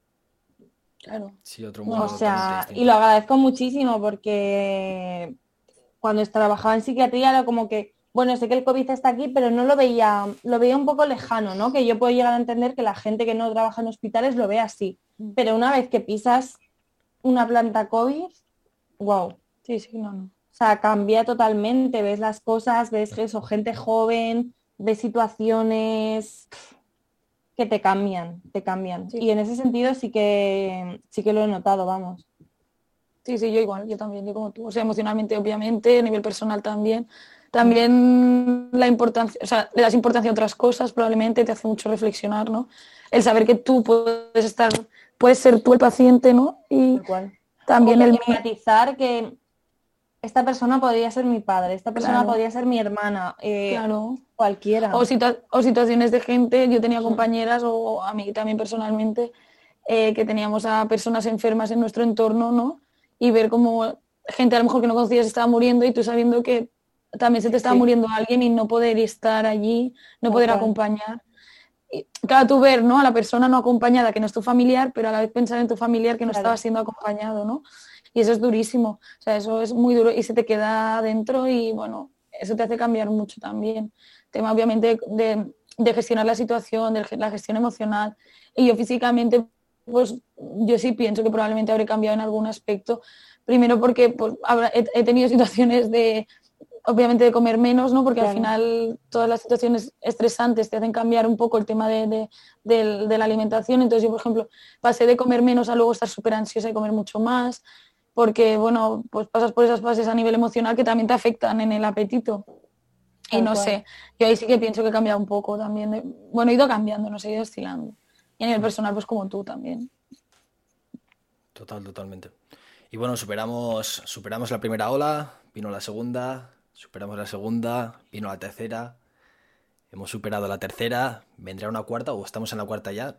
Estamos en la... ¿En qué ola estamos ya? Porque ya, yo ya ni sé en qué ola estamos. Estamos en la Estamos- cuarta, estamos en la quinta. Estamos en la cuarta, pero no ha, no ha tocado el pico, así que No lo sé. Yo me siento todo el rato estaba en la canción de sube, sube, a la ola, sube, sube. Por favor. No lo sé, yo no, no sé ya.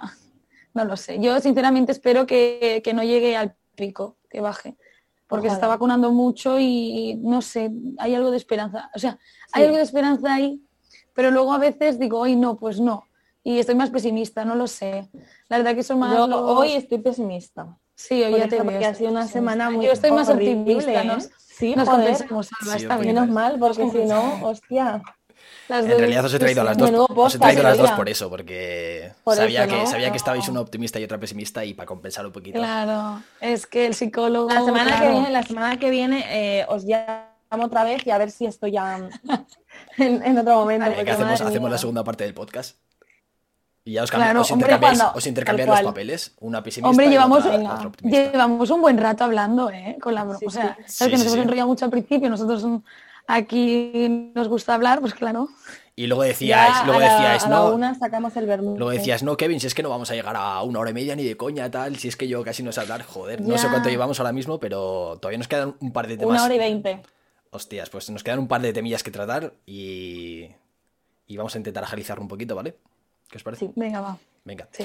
Bien. Eh, pasamos al tema de medidas de seguridad, consejos para la gente que le podáis dar. Pues lo Los básico. Sí, o sea, lo básico, obviamente, pues si tiene, o sea, bueno, la higiene de manos que es imprescindible. La que mascarilla, por favor. Sí, la mascarilla, el irse cambiando la mascarilla cuando se pueda. También entiendo que económicamente, bueno, pues eh, Es un, sí. es un gasto. Es que también, eh, que más bueno intentar, pues, lo de lento. Yo más, por ejemplo, yo no diría lo del tema de, obviamente que hay las restricciones de no salir, de aquí no, no podemos salir de, de nuestro municipio ahora, pero, pero yo, por ejemplo, consider- yo eh, personalmente considero que es irte un día a la montaña con tu entorno más cercano no es eh, esparcir el virus claro. ni no yo considero que es súper necesario además salir fuera obviamente Claro. claro, siguiendo las normas porque no nos queda otra no Se pueden seguir haciendo cosa. cosas, pero con cuidado y siguiendo Sí. las normas de seguridad que para algo están. sí ¿sabes? y obviamente si tienes síntomas responsabilidad individual no. Eh, ya sé que eso. te puedes resfriar, sí, o sea, te puedes resfriar, eh, puedes tener, eh, bueno, lo que sea, es que te puedes enfermar de otras cosas, pero bueno, si crees que puede ser, pues aislarte, aunque sea un rollo. eh, yo me he aislado por contacto y es horrible, porque además tampoco estás Es enferma una y es mierda, joder, claro, claro, Estoy haciendo 10 días pero de cuarentena para nada, realmente. Claro, no, pero puede ser que desarrolles el, el virus más adelante y bueno, pues es lo que hay. Y bueno, obviamente, hacerlo. pues yo no comparto todas las medidas que pone el gobierno porque pienso que son súper opresivas, la verdad. Mm. No voy a engañar, o sea, no voy a decir sí, me parece todo bien. Sí, demasiado, o sea, Sí, sobre demasiado. todo en y- comparación con, por ejemplo, el verano pasado, que no, no había casi ninguna restricción, que era cuando al final estábamos como más en la primera ola, ¿no? Mm. Y ahora de repente se han puesto súper estrictos. Bueno, claro, al final ver, cuando que- interesa, ¿no? En verano, económicamente interesa, pues tal. Y cuando no... Claro, pues, eso no lo entiendo, porque al final no se puede economizar ni la salud de la gente, ¿sabes? Cuando ahora que me interesa y ahora no. A ver, que por, una, por una parte está bien que se pongan, que se pongan duros en este tema para concienciar a la gente de que, de que esto es muy importante, pero es que hay medidas que, que son Claro, demasiadas. es que, y que hablamos de la salud mental, hay medidas que no ayudan a la salud mental y al Tal final cual. ahora estamos eh, tratando el COVID, pero es que mañana estaremos tratando un montón de problemas a nivel mental, de gestión de emociones, porque es que nos va a quedar, es que no poder Vale. salir un día a las, más tarde de las 10 eh, a dar un paseo sola, es que no estoy diciendo nada. Eh, porque obviamente no digo de hacer el botellón con los amigos, tal, no, No. pero, pero salir sola o con, con tu, con tu persona con la que vives o lo que sea, que es tu entorno al final, eh, no tiene por qué hacer daño a nadie. Y, y bueno, es que, es que esto nos va a quedar, lo vamos a tener que tratar todo esto. ¿eh? Totalmente. Y también, bueno, es que es una parte importante que no se está teniendo en cuenta. Entonces, no sé, yo es que no me gusta y que nos controlan demasiado. Sí, sí. Y Total, y es que yo, no. yo conozco a gente que, que, por ejemplo, son las 10 menos cuarto. Aquí, que por ejemplo, en, en Salamanca se puede, se puede estar en, en los bares hasta las 10 menos cuarto que cierran, más o menos, o sí. Jo, Llegan qué las... suerte. Ya. Pero ha sido hace poco, ¿eh? Tampoco creas que, que nos pusieron un toque de queda a las 8. O sea, con eso te lo digo todo. Y, y, por ejemplo, llegan las nueve y media y tienen un camino a casa de media hora caminando y dicen, oye, que me tengo que ir, que no sé qué, que es que se sienten delincuentes como tal. Si están, si están fuera de casa a las Yo lo 10. Y paso es que es heavy eso, ¿eh? Yo lo pa- y mira que yo, o sea, yo vuelvo de trabajar súper tarde. En Madrid es a las 11 el toque queda y yo salgo de trabajar a las 10. Entre que llego a casa, muchas veces me lo salto y me siento mal. Digo, pero si estás viniendo, no estás haciendo nada mal, estás Claro. viniendo de trabajar, me refiero, no vienes de botellón, Claro. ¿sabes? Y te sientes mal, en plan de joder, me van a pillar, a ver si me va a tocar encima el gilipollas de turno que me va a querer poner una multa sí o sí. O sea, estás intranquilo realmente. Que no estás haciendo nada malo, pero bueno. No, es que nos ponen tanto el tema de la responsabilidad Claro. individual tan dentro que al final es como, "Uf, o sea, lo estoy haciendo todo mal. Todo mal, ¿no? exacto. Y bueno, no, tampoco tiene que Y ser no así. así. Y luego todo eso afecta también, suma a la cabeza. Sí, sí. Sí, problemas. sí, totalmente. Ya ves, ya ves. Y bueno, para finalizar también este, de- esta ronda de, de preguntas, eh, vosotras habéis dicho, habéis comentado que ya estáis vacunadas las dos. Mm. Y bueno, me gustaría saber vuestra experiencia para los que no estamos vacunados o para los que algunos que no se querrán vacunar. eh, ¿qué consejos podríais darles? O sea, ¿hay algún efecto secundario? ¿Duele vacunarse? ¿Cómo se aplica? ¿Hay que, ¿Cuánto hay que esperar para estar inmune? Vale. Dale tú, Alba, si quieres. que tú- Bueno, obviamente no somos expertas en el tema. Sí, o sea, vuestra, vuestra experiencia desde... Sí. Pero bueno, eso no sé, María, tú qué. Sí, a ver, ponte, ponte un Bueno, poquito más a la derecha, un poco... que te has, te cortado un poquito. Vale. Sí, vete contando tú, María, y... Vale, yo, yo voy contando. Pues un poco, a ver, yo por ejemplo me vacuné ya al principio en febrero, sí. Y a ver, obviamente la vacuna pues hay un pinchazo, ¿no? Normalmente te pinchan aquí en el brazo, en el deltoides. Y, y, bueno, pues es un pinchazo, es muy pequeñito, pero bueno, eso sí, pues duele, ¿no? Casi todo el mundo le han vacunado de alguna cosita, así que bueno, es un poco, pues un pinchacito de nada. Luego, tema síntomas, y sí que te puede dar. Pues la vacuna obviamente no deja de ser que te están inoculando una sustancia. Entonces- los problemas del directo. No Perdón. pasa nada, no pasa nada. Cosas, cosas que pasan. Por ser tú, te, Eh, no, te está dejo. hablando. Está hablando de la vacuna, ¿no? De, que te puede provocar y tal. Digo que defectos, obviamente, ¿no? Que la gente decía, ay, es que si da fiebre, quiere decir que tengo el COVID. No tiene por qué, es que tu, re- tu cuerpo tiene que reaccionar ante esta vacuna, porque la idea es que tu cuerpo crea anticuerpos. Entonces, cuando creamos anticuerpos, nuestro cuerpo está reaccionando. Por tanto, está atacando. Y cuando ataca, Claro. tiene también una reacción en el cuerpo. Puede ser que no haya ningún, ningún síntoma. Puede ser que Puede nadie, ser. que no genere, que nunca tengas fiebre o lo que sea. Yo, por A mí no me dio fiebre. A mí la primera dosis no, pero la segunda sí. A mí fiebre ninguna. Dolor de brazo y se me inflamaron los ganglios linfáticos de la axila, eso sí. Eso también Pero es que normal es en una vacuna. mínimo. Sí, sí, totalmente.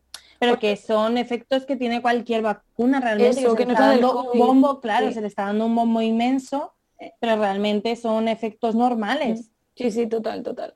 Y al final es eso, que tu cuerpo, bueno, es que te están inocuando un virus, entonces, bueno, no, bueno, en este caso el ARN del virus, Sí. pero bueno, eh, no deja de ser eso, pero bueno, son vacunas seguras que han pasado eh, protocolos de bioseguridad, que la gente dice, ay, es que han pasado muy rápido, bueno, entonces, ¿qué Pero quieres? porque ¿De ha aquí a tres estado, años? claro, no, pero es que, ha- ¿sabes qué pasa? Que normalmente las vacunas es verdad que no se sacan tan rápido, pero es que ha Ay. estado todo el mundo literalmente enfocado en sacar esta vacuna. Claro. Entonces, obviamente va a ir más rápido, pero si Claro. lo sacan al mercado, es que son seguras, la gente que es Claro. un poco alarmista, ¿sabes? Claro, y al final también los estudios de las edades, ¿no? Que se decía con AstraZeneca. Con AstraZeneca. Pues se van a ir haciendo sobre la marcha. En un año no pretendas hacer una vacuna y tener estudios de perspectivos de, de tiempo, ¿no? Porque si se acaba, acaba de salir ahora, ¿cómo vas a hacer tú un estudio sabiendo a un año vista? Entonces nos tenemos que esperar dos años. Y probablemente el tema del COVID, la vacuna, yo creo que llegará a un punto a veces que a lo mejor hasta se incluirá en el calendario vacunacional y se irá adaptando pues las dosis, se irán haciendo estudios de cuándo es mejor poner la dosis, si se hacen dos, si se hacen tres, cuándo, en qué edades y todo esto. Pero bueno, de momento es una situación de emergencia y, y bueno, yo según mi- mi- mi- mis conocimientos, yo pienso que es que es normal y al final, bueno, pues los expertos ya lo han dicho, yo confío un montón en los expertos que saben y que, la- o sea, no van a, comercializar una vacuna que no funciona o que tiene muchos efectos secundarios, Exacto. porque entonces también es negativo para la salud, ¿no? Y para el sistema sanitario. Mm. O sea que, bueno. Y que hay que vacunarse. O sea, Sí. es que si no, esto no se va a acabar de verdad. Es que no hay, no hay otra forma. No hay otra Yo- forma, yo exacto. cuando tengo- porque la realidad es que hay gente obviamente que nos tiene miedo, ¿no? A ver, normal. Sí. Yo les digo, es que Es yo normal. a ver, tienes miedo, vale, pero es que no hay otra forma. ¿Cómo vamos a No acabar con forma. esto? si no nos Pero es que tengo más miedo de no volver a tener una vida como la de antes, sinceramente, o de poder Claro. morirme de COVID, porque puede pasar. Sí, sí, Me da más miedo eso que, que un pinchazo y los efectos secundarios que son mínimos realmente. Que luego hay efectos secundarios más graves, pero que son uno de un, entre un millón. Sí. O sea, Y decir también que la gente también reflexione sobre los intereses económicos. La farmacéutica no deja de ser una empresa privada que gana muchísimo, o sea, tiene muchísimos beneficios de todas las vacunas y que los bulos o las noticias que hay sobre AstraZeneca que pueden ser o no ciertas, ¿eh? no estoy está diciendo nada, estudiando eso no- todavía. pero sí, pero quiero un poco también pensamiento crítico de decir, bueno, es que a lo mejor también a las otras farmacéuticas les interesa que esta vacuna no Claro, funcione. ¿no? Entonces, bueno, también un poco, ¿no? Ser críticos y no a la mínima noticia que vemos que me aparece en el móvil como notificación decir, Buah, es que esta vacuna ya no, ¿vale? Porque Tal hay cual. expertos detrás y gente que sabe mucho sobre el tema, que lleva muchos años y que también tenemos que confiar en ellos, que es que Exacto.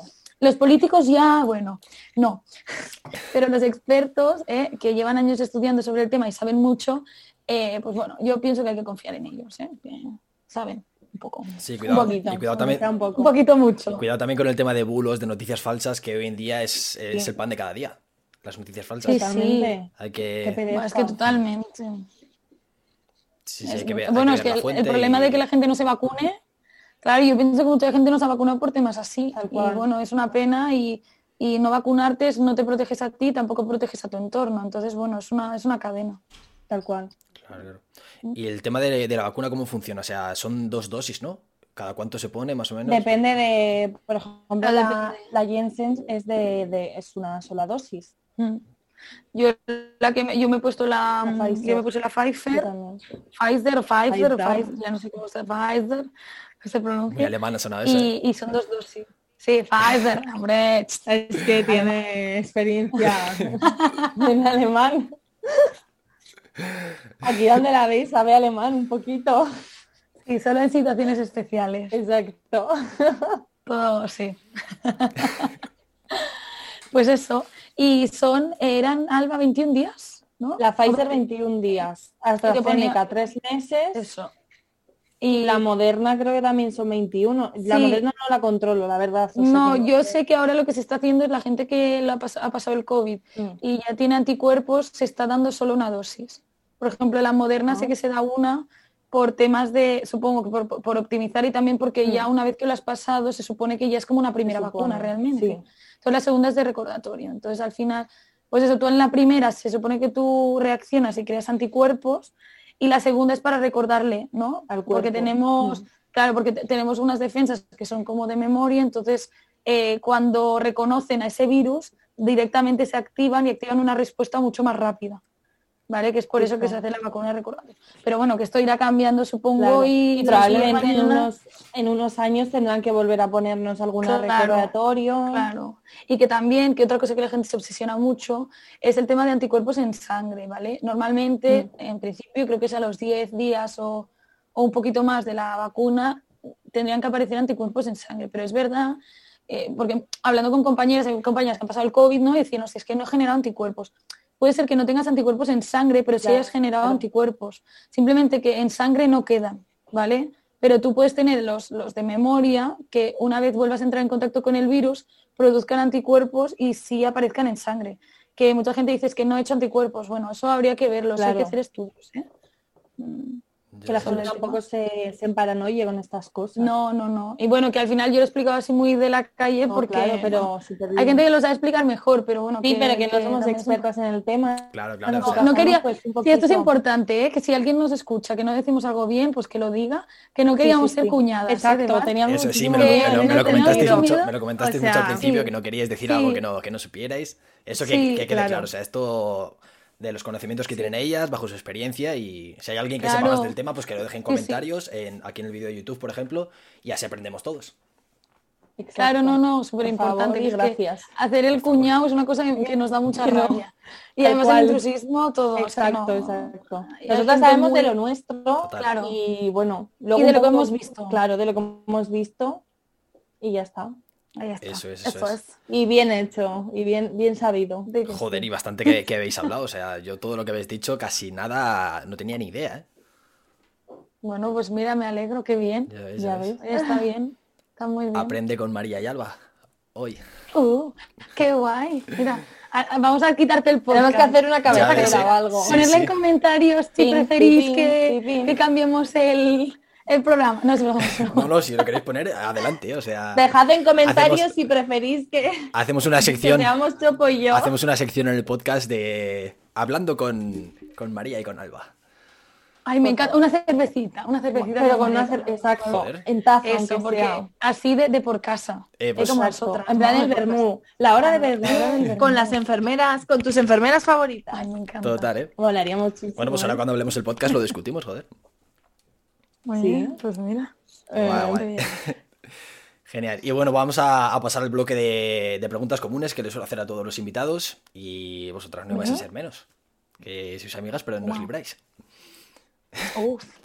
La primera pregunta es, eh, ¿qué creéis vosotras que se debería enseñar en el colegio hoy en día que se utilizan en el día a día? Uf, yo lo hemos hablado al principio de la entrevista, Mm. educación sexual. Punto. Siempre. Y, Joder, desde una claro, forma ¿eh? natural. Uf, es que, es que es un tema que, que- sí, sí, lo tengo clarísimo. Hmm. Vamos, es que pienso que se tendría que, que educar siempre en, en la sexualidad y desde muy pequeños, ¿eh? Hmm. ¿Desde qué edad, más o menos, Totalmente, dirías tú? totalmente. Uf, eh, a ver, Más yo pienso menos. que la sexualidad se tiene que hablar siempre. Es que no te sabría decir una edad. Mira, hasta, me- mira, ahora a lo mejor se escandalizan, pero diría que hasta primaria, ¿eh? Mm, Sí, A niveles antes- diferentes, a lo mejor, cuanto antes mejor, o Obviamente, sea. Enfocado Claro, en... Sí, sí. En educación emocional también, es que se puede trabajar de Exacto. muchos ámbitos, ¿no? Pero muchos problemas que hay ahora, ¿no? De, de- de problemas eh, de relaciones sexuales tóxicas, de, bueno, de, Y de eso todo esto vienen de, sí, una desde mala la educación. infancia, Sí. exacto. Sí, sí, sí. Entonces yo pienso que, bueno, que imprescindible. Totalmente de acuerdo. ¿Y tú, Alba? Pero yo también, yo añadiría eh, los primeros auxilios, Uf, también. que me parecen básicos, pero eso, en... No, no, es que la gente lo sabe. desde la ¿eh? infancia tal cual, idea, y es que esto puede ser algo, puede ser algo que te pase en tu familia el día de mañana, O- o, que te pase simplemente que estés paseando por la calle y presencies una cosa como estas. Entonces, deberíamos todos tener la, la capacidad de poder ayudar en ese sentido. Sí, sí, sí. Yo se lo ¿Sabes? a mis amigos. ¿eh? superbásico, ¿eh? Sí, sí. Superbásico, Yo a mis claro, amigos les dije, porque si me pasa algo, Mm, digo, ya me podéis ayudar, ¿eh? Y yo se los he enseñado a todos. Digo, cual. Ya ves, ya ves. O sea, yo me acuerdo, por ejemplo, cuando estaba en Estonia, que un día volviendo de clase, allí en mitad de, de la plaza central, estaban haciendo como un taller de. mm, de ¿Cómo se llama? Como cuando te reaniman. Sí, Eh, de la RCP. RCP. Eso, la RCP. Y yo me apunté así para ver qué tal y ni puta idea de, de cómo se hacía, ¿sabes? Ahí me enseñaron, pero es que antes. Que es muy difícil, ¿eh? Sí, sí, sí. O sea, por O ejemplo, sea, yo no sabía. luego hacerlo en persona. Yo no sabía que, que no podías parar, que tenías que estar haciendo todo el rato, todo el rato y que no puedes, no puedes parar como tal. Tal cual. Ujú. Sí, sí, es súper básico porque yo luego, por ejemplo, eh, desde que soy enfermera he tenido un montón de situaciones, no de paradas, pero, sí he tenido un montón de situaciones en las que he tenido que actuar, tanto de ataques epilépticos, de comas etílicos, ¿sabes? De, un- de cosas que entonces, por lo menos la seguridad de... Lo de comas etílicos que- lo hemos visto todos en, en algún colega fijo. Vale, sí. No, y no claro sabemos cómo sí. actuar como tal. Exacto, entonces cosas básicas, nociones básicas que tú por- te quedas a gusto, vamos, sabiéndolas Sí. y saber que, está, que puedes ir por la calle, que te puede pasar algo y que vas a saber reaccionar. Y que, y que totalmente, y que es un sistema, el sistema sanitario es muy paternalista, entonces también nosotros saber un poco de nuestra salud, saber lo Exacto, básico, porque exacto. a veces no dicen, que no, no se lo dejo a otros. claro, no, en es plan, que bueno, uno- esta medicación no hace falta que me lo cuentes, Sí, o no, me- bueno, que tienes que saber, ¿no? Exacto. Y, y eso, y lo que dices tú, cosas básicas, Mm. Como para la vida, ¿no? Un kit Eso de lo básico Eso, para sobrevivir en una situación así, sí, sí, total. Ya, ya Totalmente ves. de acuerdo. Sí, totalmente de acuerdo con, con lo que habéis dicho. O sea, creo que es súper importante saber eso desde pequeños y que se enseñe cuanto antes. Tal cual. Pues mira, una cosa más apuntada a la lista de, de las cosas que se deben enseñar en el colegio, que ya llevamos unas cuantas. Creo que voy a hacer un vídeo agrupándolas todas para. porque me parece súper interesante todo lo que estamos hablando. Mm. Y se han dicho cosas muy distintas en los diferentes podcasts que, que llevamos ya, ¿eh? Claro, que muchos claro, has- cogido ¿no? muchos ámbitos diferentes, Claro. pero al final Claro también al hay muchas cosas en común, ¿no? Mm. Entonces puedes extraer Sí, sí, sí. cositas. Sí, sí, sí. Y bueno, pasamos a la siguiente, a la siguiente pregunta, que es, eh, por ejemplo, en vuestro campo, en enfermería, eh, hay un TikToker súper famoso, creo que tiene casi un millón de seguidores en, en TikTok, así que se llama Enfermero Jorge Ángel, creo, algo así.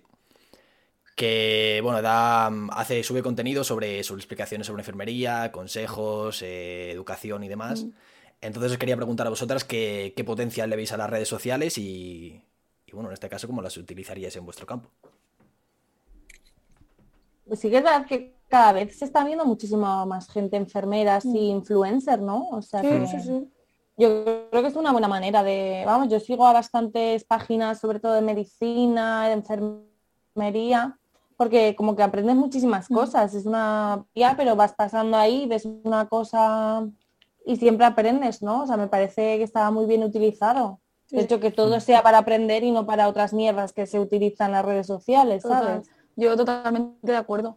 Y además que ahora, en- hoy en día, no, las redes sociales es una realidad. Nos guste o no, son súper importantes en nuestro día a día y cada vez lo van a ser más. Total. Entonces, bueno, es una forma de, de- de eso, de divulgar lo que dices tú, Alba, de divulgar información, de conocimiento. Yo también sigo ¿eh? páginas de, pues sobre, yo que sé, curas de úlceras y salen vídeos y te explican cómo Es hacerlo, sí, ¿no? que bien- que al final bien. sí no no y que, y que es una forma de, no de que gente que sabe sobre el tema eh, te lo puede hacer de una forma además gratuita porque esa es otra no al final eh, a veces parece que tengamos que comprarlo Tal todo cual. y que probablemente esta persona gane dinero ¿eh? no digo que no pero que a ti el Es acceso a esa información Te ¿no? sale gratis, exacto. Sí. Bueno, es Sí. sí, no, a ver, sí, sí que obviamente entrando, pues le estás dando una, ¿no? Pero, pero bueno, no sé, yo pienso que si es eh, contrastado, que es co- conocimiento, ¿no? Lo que decíamos, no hacer el cuñado y, y decir cosas que no sabes, sino cosas que sí sabes, que has contrastado y que realmente crees que pueden ser útiles, pues yo Está pienso que, que- que guay. Obviamente sin, sin suplir la figura, porque No, al final claro. un enfermero seguirá siendo imprescindible, hay en redes sociales o no. Claro, claro. Entonces, bueno, pues en ese sentido, pues adelante, sí, sí. Claro, y todo lo que hablabais del tema de, de edu- de educar desde, desde muy jóvenes, con el tema de redes sociales, eso se está consiguiendo como tal. Bueno, o intentándolo por lo menos. Sí. Ujú. Claro, no es una forma realmente de, de- de abrir un poco más la mente y que, que, que haya acceso a más tipo de información, ¿no? Sí, Eso sí, es. en ese caso. Es que en adolescentes, por ejemplo, es súper útil eh, en ese sentido. Tal cual. Sí, sí, sí. Y bueno, pasamos al siguiente bloque, que es eh, el de preguntas que, que nos hace la gente. Que bueno, ya comentaros como siempre que, que yo un día antes de la entrevista suelo dejar en mi Instagram en, en Kevin de World, que por cierto, si no me sigues, vete a seguirme. Eh, dejo una cajetilla de preguntas para que le podáis hacer preguntas al invitado o a la invitada, o en este caso invitadas que, que vienen al podcast. Y bueno, han llegado, han llegado un par de ellas, así que os las voy a comentar. La primera es, eh, ¿cuál es la diferencia entre una PCR y un test de antígenos? ¿Es lo mismo? ¿Es diferente? Yo, vamos, yo estaba haciendo test de antígenos y PCRs, obviamente, como casi todas las enfermeras ahora mismo, ¿no? Y yo creo que la, la única diferencia es en la fiabilidad, ¿no? De, que tiene cada una. Mm. Porque al final la muestra se extrae de manera similar. Sí que veas que el test de antígenos se te dan los resultados en 15 minutos y la PCR tarda unas 3 horas. en- Vamos, esto es lo que yo sé. No sé si María... No, sí, sí, igual. También, bueno, ¿y ¿tú el test de antígenos lo haces solo nasal o también bucal? Nasal. ¿Ves? Yo todo hago nasofaringeo. Ah, vale. Mm. Vale, o sea, el test de antígenos solo nasal y la PCR también por boca o cómo? No, la PCR también igual, nasofaringeo todo. Vale, vale, vale. Claro que te da igual hacerlo nasal o orofaringeo por la boca, porque Claro, al final nosotros- llegas al mismo lado, tienes que llegar a la faringe. o sea Claro, que nosotros hacemos la nariz igual. y la boca para la, la vez, PCR. en plan... Bueno, son dos palillos diferentes, Vale. pero sí, en la misma Ah, muestra y el no. antígeno solo la nariz. Bueno, la- lo que dice Alba, sí, que el antígeno es, eh, rollo, es más fácil. es más o rápido. es- sí, pero es más sensible a la PCR, Eso es. básicamente. Entonces, si hay una alta sospecha eh, y no sale el antígeno positivo, será PCR seguro. Mm. O sea, la PCR Y es si más el antígeno es tal, ¿no? positivo, la PCR es seguro. La Sí. PCR es más eficaz. Sí. Vale, vale. Sí, para que quede así un poquito claro para, para la gente y para mí, Sí, que yo tampoco sí, lo sí, sí, sabía, es ¿sabes? O sea, Mm, vale, vale, guay. Entonces pasamos a la siguiente pregunta. ¿Algo más que añadir o...? dale. Vale, genial. No. Y bueno, la, última la siguiente pregunta es, eh, me ha comentado así tal cual. En el tema de guardias, eh, os tendréis que aburrir muchísimo y una amiga mía me ha comentado que, que en el tema de guardias hay mucho guarreo entre, entre enfermeros, entre médicos y tal. ¿Es verdad? ¿No es verdad? Eh, desde vuestra experiencia, por supuesto. ¿eh? Que no hay que generalizar tampoco. Las guardias pueden no ser aburridas. O sea, Título. pueden ser guays. Ahí ¿Quieres lo, hacer una guardia divertida? Cada uno que piense lo que quiera, ¿no? A ver, algo... No, pero no. O sea, nosotros jugamos al uno, ¿sabes? O sea, Claro, es que cada uno, o sea, Claro. puedes dibujar, a ver. ¿eh? exacto. Puedes ver una pensados. serie en plan de todo. Claro. Guay, guay, No, a ver, se, se oyen cosas. Se oyen, Se oyen cosas. Voy a cosas, decir esto, ¿verdad se que- oyen cosas. Exacto. Se oyen cosas, pasan cosas. Pasan cosas.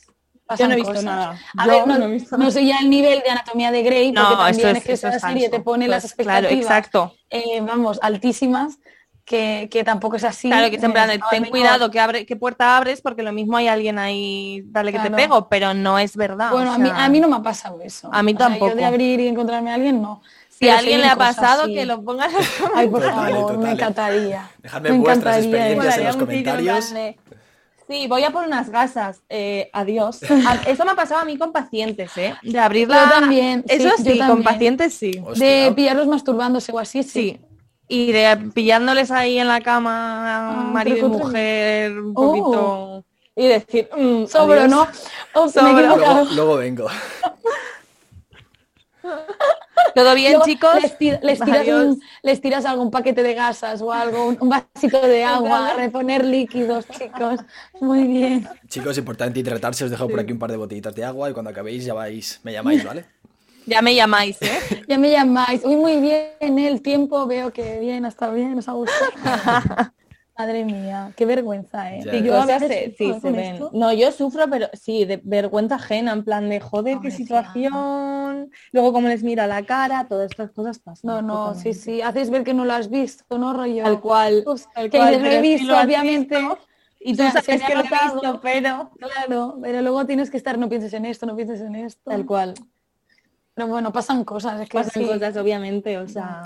Sí, cada uno, las horas de guardia cada uno se entretiene. a su Pero modo, como ¿no? en, to- como en todos los trabajos, o sea, me refiero Sí. que... Que si Bueno, y siempre- quieres, puedes. Claro, y siempre hay un morbo, ¿no? Del hospital siempre se dice, Es ¿no? verdad. Que- Entonces, bueno, pues... Guay, guay, la verdad. Ahí lo dejamos. Ahí lo dejamos, ahí. eso es, ahí lo dejamos. Y bueno, ya para finalizar este podcast, que llevamos ya un buen rato, la verdad, eh, y siempre finalizo con la misma, con la misma pregunta, es eh, que me contéis una anécdota graciosa que habéis tenido en, en vuestro trabajo. Una solo, que sé que habéis tenido muchísimas, pero con una me vale. Pues graciosa, sí. Es que claro, hemos tenido tantas que no sé. Dime una, eh, con una me vale. Bueno, o sea, no sé si esto es graciosa como tal, pero en en psiquiatría de esto de tener que, de alguien que se te mm, desorientaba y se te ponía súper violento, de tener que tirarte encima y salir tú volando. En plan, eso me ha pasado, la verdad, varias veces. Hostia. Y en el CERNAL otra vez de tener que atar a un paciente, yo en el suelo así tirada y que me, me estampe contra la cama, ¿sabes? O sea, de la fuerza que tienen. Qué gracioso no es, pero No, bueno. no, no, no, no. Pero No bueno, es una anécdota. pero Mm. En el momento dices, o sea, es que estoy volando aquí. Mm, Pero bueno. Yo no me alisté para esto. Yo, ya, ya, ya, es que, es que bueno, nos tendrían que En dar de momento, Sí, Tal cual. En el momento que estás tirada en el suelo, en plan así, dices, ¿en qué momento de mi vida, en plan, total. he llegado a este punto? Total. Yo, yo sí, graciosa, sí que ahora se me ha ocurrido que estás hablando. Mira, un señor que, bueno, claro, eh, estaba un poco desorientado y se creía que era mucho más joven de lo que era, ¿no? Era un señor mayor y se veía, él se veía con 40 años. Pues ¿Y bueno, tenía? ligando conmigo, pues tendría unos 70 y algo, ligando Joder. conmigo, rollo, claro, yo entraba allí, hola, ¿qué tal? No me acuerdo el nombre, pero ya me empezaba así a tocar el brazo, a ver, no era en plan asque- o sea, suena muy asqueroso, pero no era en plan asqueroso, era un ñaño monísimo, pobre, que estaba, no, él se veía con 40 años, decía, luego vamos a trabajar, ¿eh? No sé qué, rollo que no estaba consciente, orientado, o sea, no lo hacía en plan asqueroso, ¿eh? para que quede claro. Y nada, y bueno, me pidió para que me casara con él, decía que pediría la mano a mi madre, hostia, y a mi padre, le, le voy a pedir a tus padres la mano. Porque nos vamos a casar. Bueno, claro. Y, y muy gracioso el hombre. Hay experiencias Hostia, muy graciosas. Claro, es que sí. Es que claro. a mí me ha así- pasado di. de mítico de estar poniendo una intramuscular en el culo y que Ay, se te tiren un un pedo. pedo en la cara. Sí, me ha pasado. La verdad, me ha pasado. Ah, pensé, que- pensé que ibas a decir que, que, el- que la persona te dijo, oye, invítame a cenar por lo menos primero, ¿no? Antes de... De También comentarios de esos hacen un montón, en plan comentarios cuñados. Sí, a ver, hay que distinguir- Los hacen. Y hay que decirlo claro que aquí no Es parece. verdad. Que hay que distinguir los comentarios graciosos, por ejemplo, a mí este señor me hizo gracia porque el pobre Claro. no estaba orientado y tal, a comentarios Babosos, sí. babosos, eh, no, Que también los ¿vale? hay. Que os pasará O sea, mucho es- también. nosotras somos profesionales y es nuestro trabajo. ¿eh? Y no venimos aquí, a- no nos gusta y no, no venimos a miraros el culo porque nos apetece, ni venimos a, a tocaros según qué cosa porque nos apetece. Para nada, ¿Vale? exacto, ni de Que coña. parece, parece aquí que, que a veces a mí me... ¿Cómo te gusta esto? Y digo, a ver, eh, no. Señor, le tengo que meter una sonda nasogástrica por ahí, me refiero, Claro. tendré que tocarlo. Claro, es que... O sea, bueno. Que al final nosotros lo vemos todo súper natural realmente, Sí, porque, porque- lo hemos hecho 20.000 Sí. veces y porque al final pues simplemente es un cuerpo. Sí, O sea, una- y una técnica más, no, no de Exacto. bueno. Sí, hay graciosos y luego hay, hay, sí, hay comentarios guays. Sí, Y conversaciones. Yo a veces me pongo a charlar con los pacientes y empezamos a debatir sobre feminismo, tal cual. porque al final es una, bueno, una oportunidad también de conocer gente de edades muy diferentes a la nuestra. Y entonces yo qué sé, pues yo a veces me pongo farruquita con cosas de que yo las, a mí me dicen que yo las mujeres no sé qué, y claro, yo me pongo, uy, pues vas a salir de aquí más feminista que yo. Y no Tal sé, cual. Que, que, que también es eso. Y, eh, es que hay muchas cosas, no Sí, sé, hay de, no hay se me ocurre todo, ninguna. hay de todo, hay de todo. En el, Pero que haya próximo, En el mitos- próximo podcast eh, En el capítulo nos pensamos más. Claro, pensaremos, pensaremos estas preguntas mejor. Venga, hecho, hecho. Así que bueno, ya con esto hemos finalizado el podcast. Pues. Eh, siempre dejo que, que los, invitados, los invitados en este caso despidan el podcast como quieran. Así que bueno, simplemente quería comentaros que muchísimas gracias por, por haber aceptado esta, esta charla. eh, muchísimas gracias por todo lo que nos habéis enseñado. Y bueno, desde aquí os mando, os mando fuerza a seguir, que, que sois unas cracks. O sea, sois literalmente unas putas cracks. Que nos Oh. veamos pronto. Que nos Por veamos favor, pronto. ojalá. Por favor. Sí, sí, Joder, qué bien, esto nos lo, podíamos haber, nos lo podías haber dicho antes y podíamos haber despedido esto en plan con una canción o algo, ¿no? Bueno, bueno, a ver, a ver, aquí, aquí tampoco, tampoco venimos ¿Qué tan canción profesionales, ¿eh? quieres? ¿Cantamos alguna de Estonia? Ahora no me va a salir de. We are the Claro. world, we are the children. No, no, hombre, no, no. ¿Cuál era? Nada más. Está Pa, pa, Candy, pa. na, na, ni, na, na, na, na, na. La última de ilusión. ya ves, ya ves, ya ves. Pim, pim, piri, pim, pim, piri, pim. Pim, pim, piri, pim, piri, pim. Pues sí, cantamos un montón. ¿Y cuál era? Ya ves, ya ves. La O la de. La también la que, la que. Que no la voy a cantar. A ver. La que poníamos mucho, que fue el año cuando nos íbamos de Estonia. Y por ejemplo, cuando me fui la de It's time to say goodbye. Ya ¿Sabes ves, cuál ya es, ves. no? Sí, sí, ¿No? sí, sí, sí. Don't leave me alone. Ah, vale, vale, vale. Sí, sí, sí. Ah, bueno. Digo, neni, mi inglés es, es perfecto. ¿eh? Bueno, claro, puede ser que no te haya captado. Ella bilingüe. Es que en el País Vasco hay... Idiomas, ¿sabes? querida, idiomas. Es que en el País Vasco cuesta, ¿sabes? Si no hablas euskera es como que, uff, inglés, uff, uff, uff, ya. interferencia. Ya ya. Así que bueno, lo dicho, que muchísimas Pues gracias a todos por haber estado ahí. Eh, lo dicho, si os, ha, si os ha gracias. molado el podcast, suscribiros, dejar un buen like y lo que digo siempre, si os mola este tipo de, de contenido de podcast, compartirlo con vuestra gente más cercana, con vuestros amigos, para que también lo puedan ver y así a mí me ayudáis muchísimo a crecer y a, y a que esto siga adelante. Así que, chicas, eh, todo vuestro, despediros como queráis, con alguna canción, alguna frase guay, alguna recomendación que queréis, algún mensaje, todo vuestro. Pues qué, Alba, ¿qué, qué ¿Qué decimos? decimos? ¿Qué Hostia, decimos? es que claro, esto teníamos que haberlo hecho. Claro, no, yo solo Pues así, de cosa importante que, que, bueno, que las enfermeras somos La puta imprescindibles. hostia, La puta hostia, el colectivo, las auxiliares también, porque ellos entran dentro del colectivo. obviamente. Eh, que eso, que la gente se informe de nuestra función, que es que hacemos muchísimas cosas, que somos importantes, a ver, que- Exacto. y, y aparte de esto, no sé, pues que si, bueno, eso, si tenéis dudas o cosas, pues, pues se lo hacéis lleva- llegar a Kevin y nosotros no, obviamente exacto. os responderemos, o, o bueno, si alguien quiere que hablemos de otro tema, oye, nosotras encantadas, nos hemos pasado muy bien. Justo. Así que mm, hacemos una cervecilla y ah, ya habéis visto que es todo muy campechano, porque nosotros nos conocemos, Claro. entonces ha sido Claro. todo muy... Claro, lo que decías. Bueno, al principio era más serio, pero luego ya. Al principio es que estábamos un poquito... Sí, es normal, joder, que estuvieras un poquito nerviosas o, o lo que sea, ¿sabes? Y lo que has dicho tú, María, de, de si tenéis alguna duda, pues eso lo podéis dejar en, en los comentarios, por ejemplo, del vídeo de YouTube. Claro. Y si hay alguna enfermera que no tiene por qué ser vosotros, si hay alguna enfermera que entiende y, y, y puede ayudar comentando y respondiendo, pues, pues adelante. Eso. Justo. O tiene otra Sí. visión, ¿eh? que, Claro, que quiera compartir otra experiencia, que diga, mira, yo esto no lo he vivido así, Mm. pues también que es eh, enriquecedor. Y bueno, al final nos hemos puesto las dos porque cada una está en una Claro. comunidad autónoma diferente y ya habéis visto que hemos visto cosas diferentes, ¿no? Pues Exacto. si además fueran de otros sitios o de otras realidades, pues aún más. Claro, por eso, por más. eso os he llamado a las dos para tener diferentes puntos de vista y diferentes puntos de, de Madrid, de Barcelona, que son las de ciudades así más grandes de, de España. Total. Pues nada, muchas gracias. Así que bueno, Nada, muchísimas nada, gracias nada. chicas hemos por, pasado muy por esta bien. charla y, y a vosotros también deciros Nos que vemos. muchísimas gracias por estar ahí y nos vemos en el siguiente podcast, ¿vale? Un abrazo y un saludo chicas. Adiós. Chao.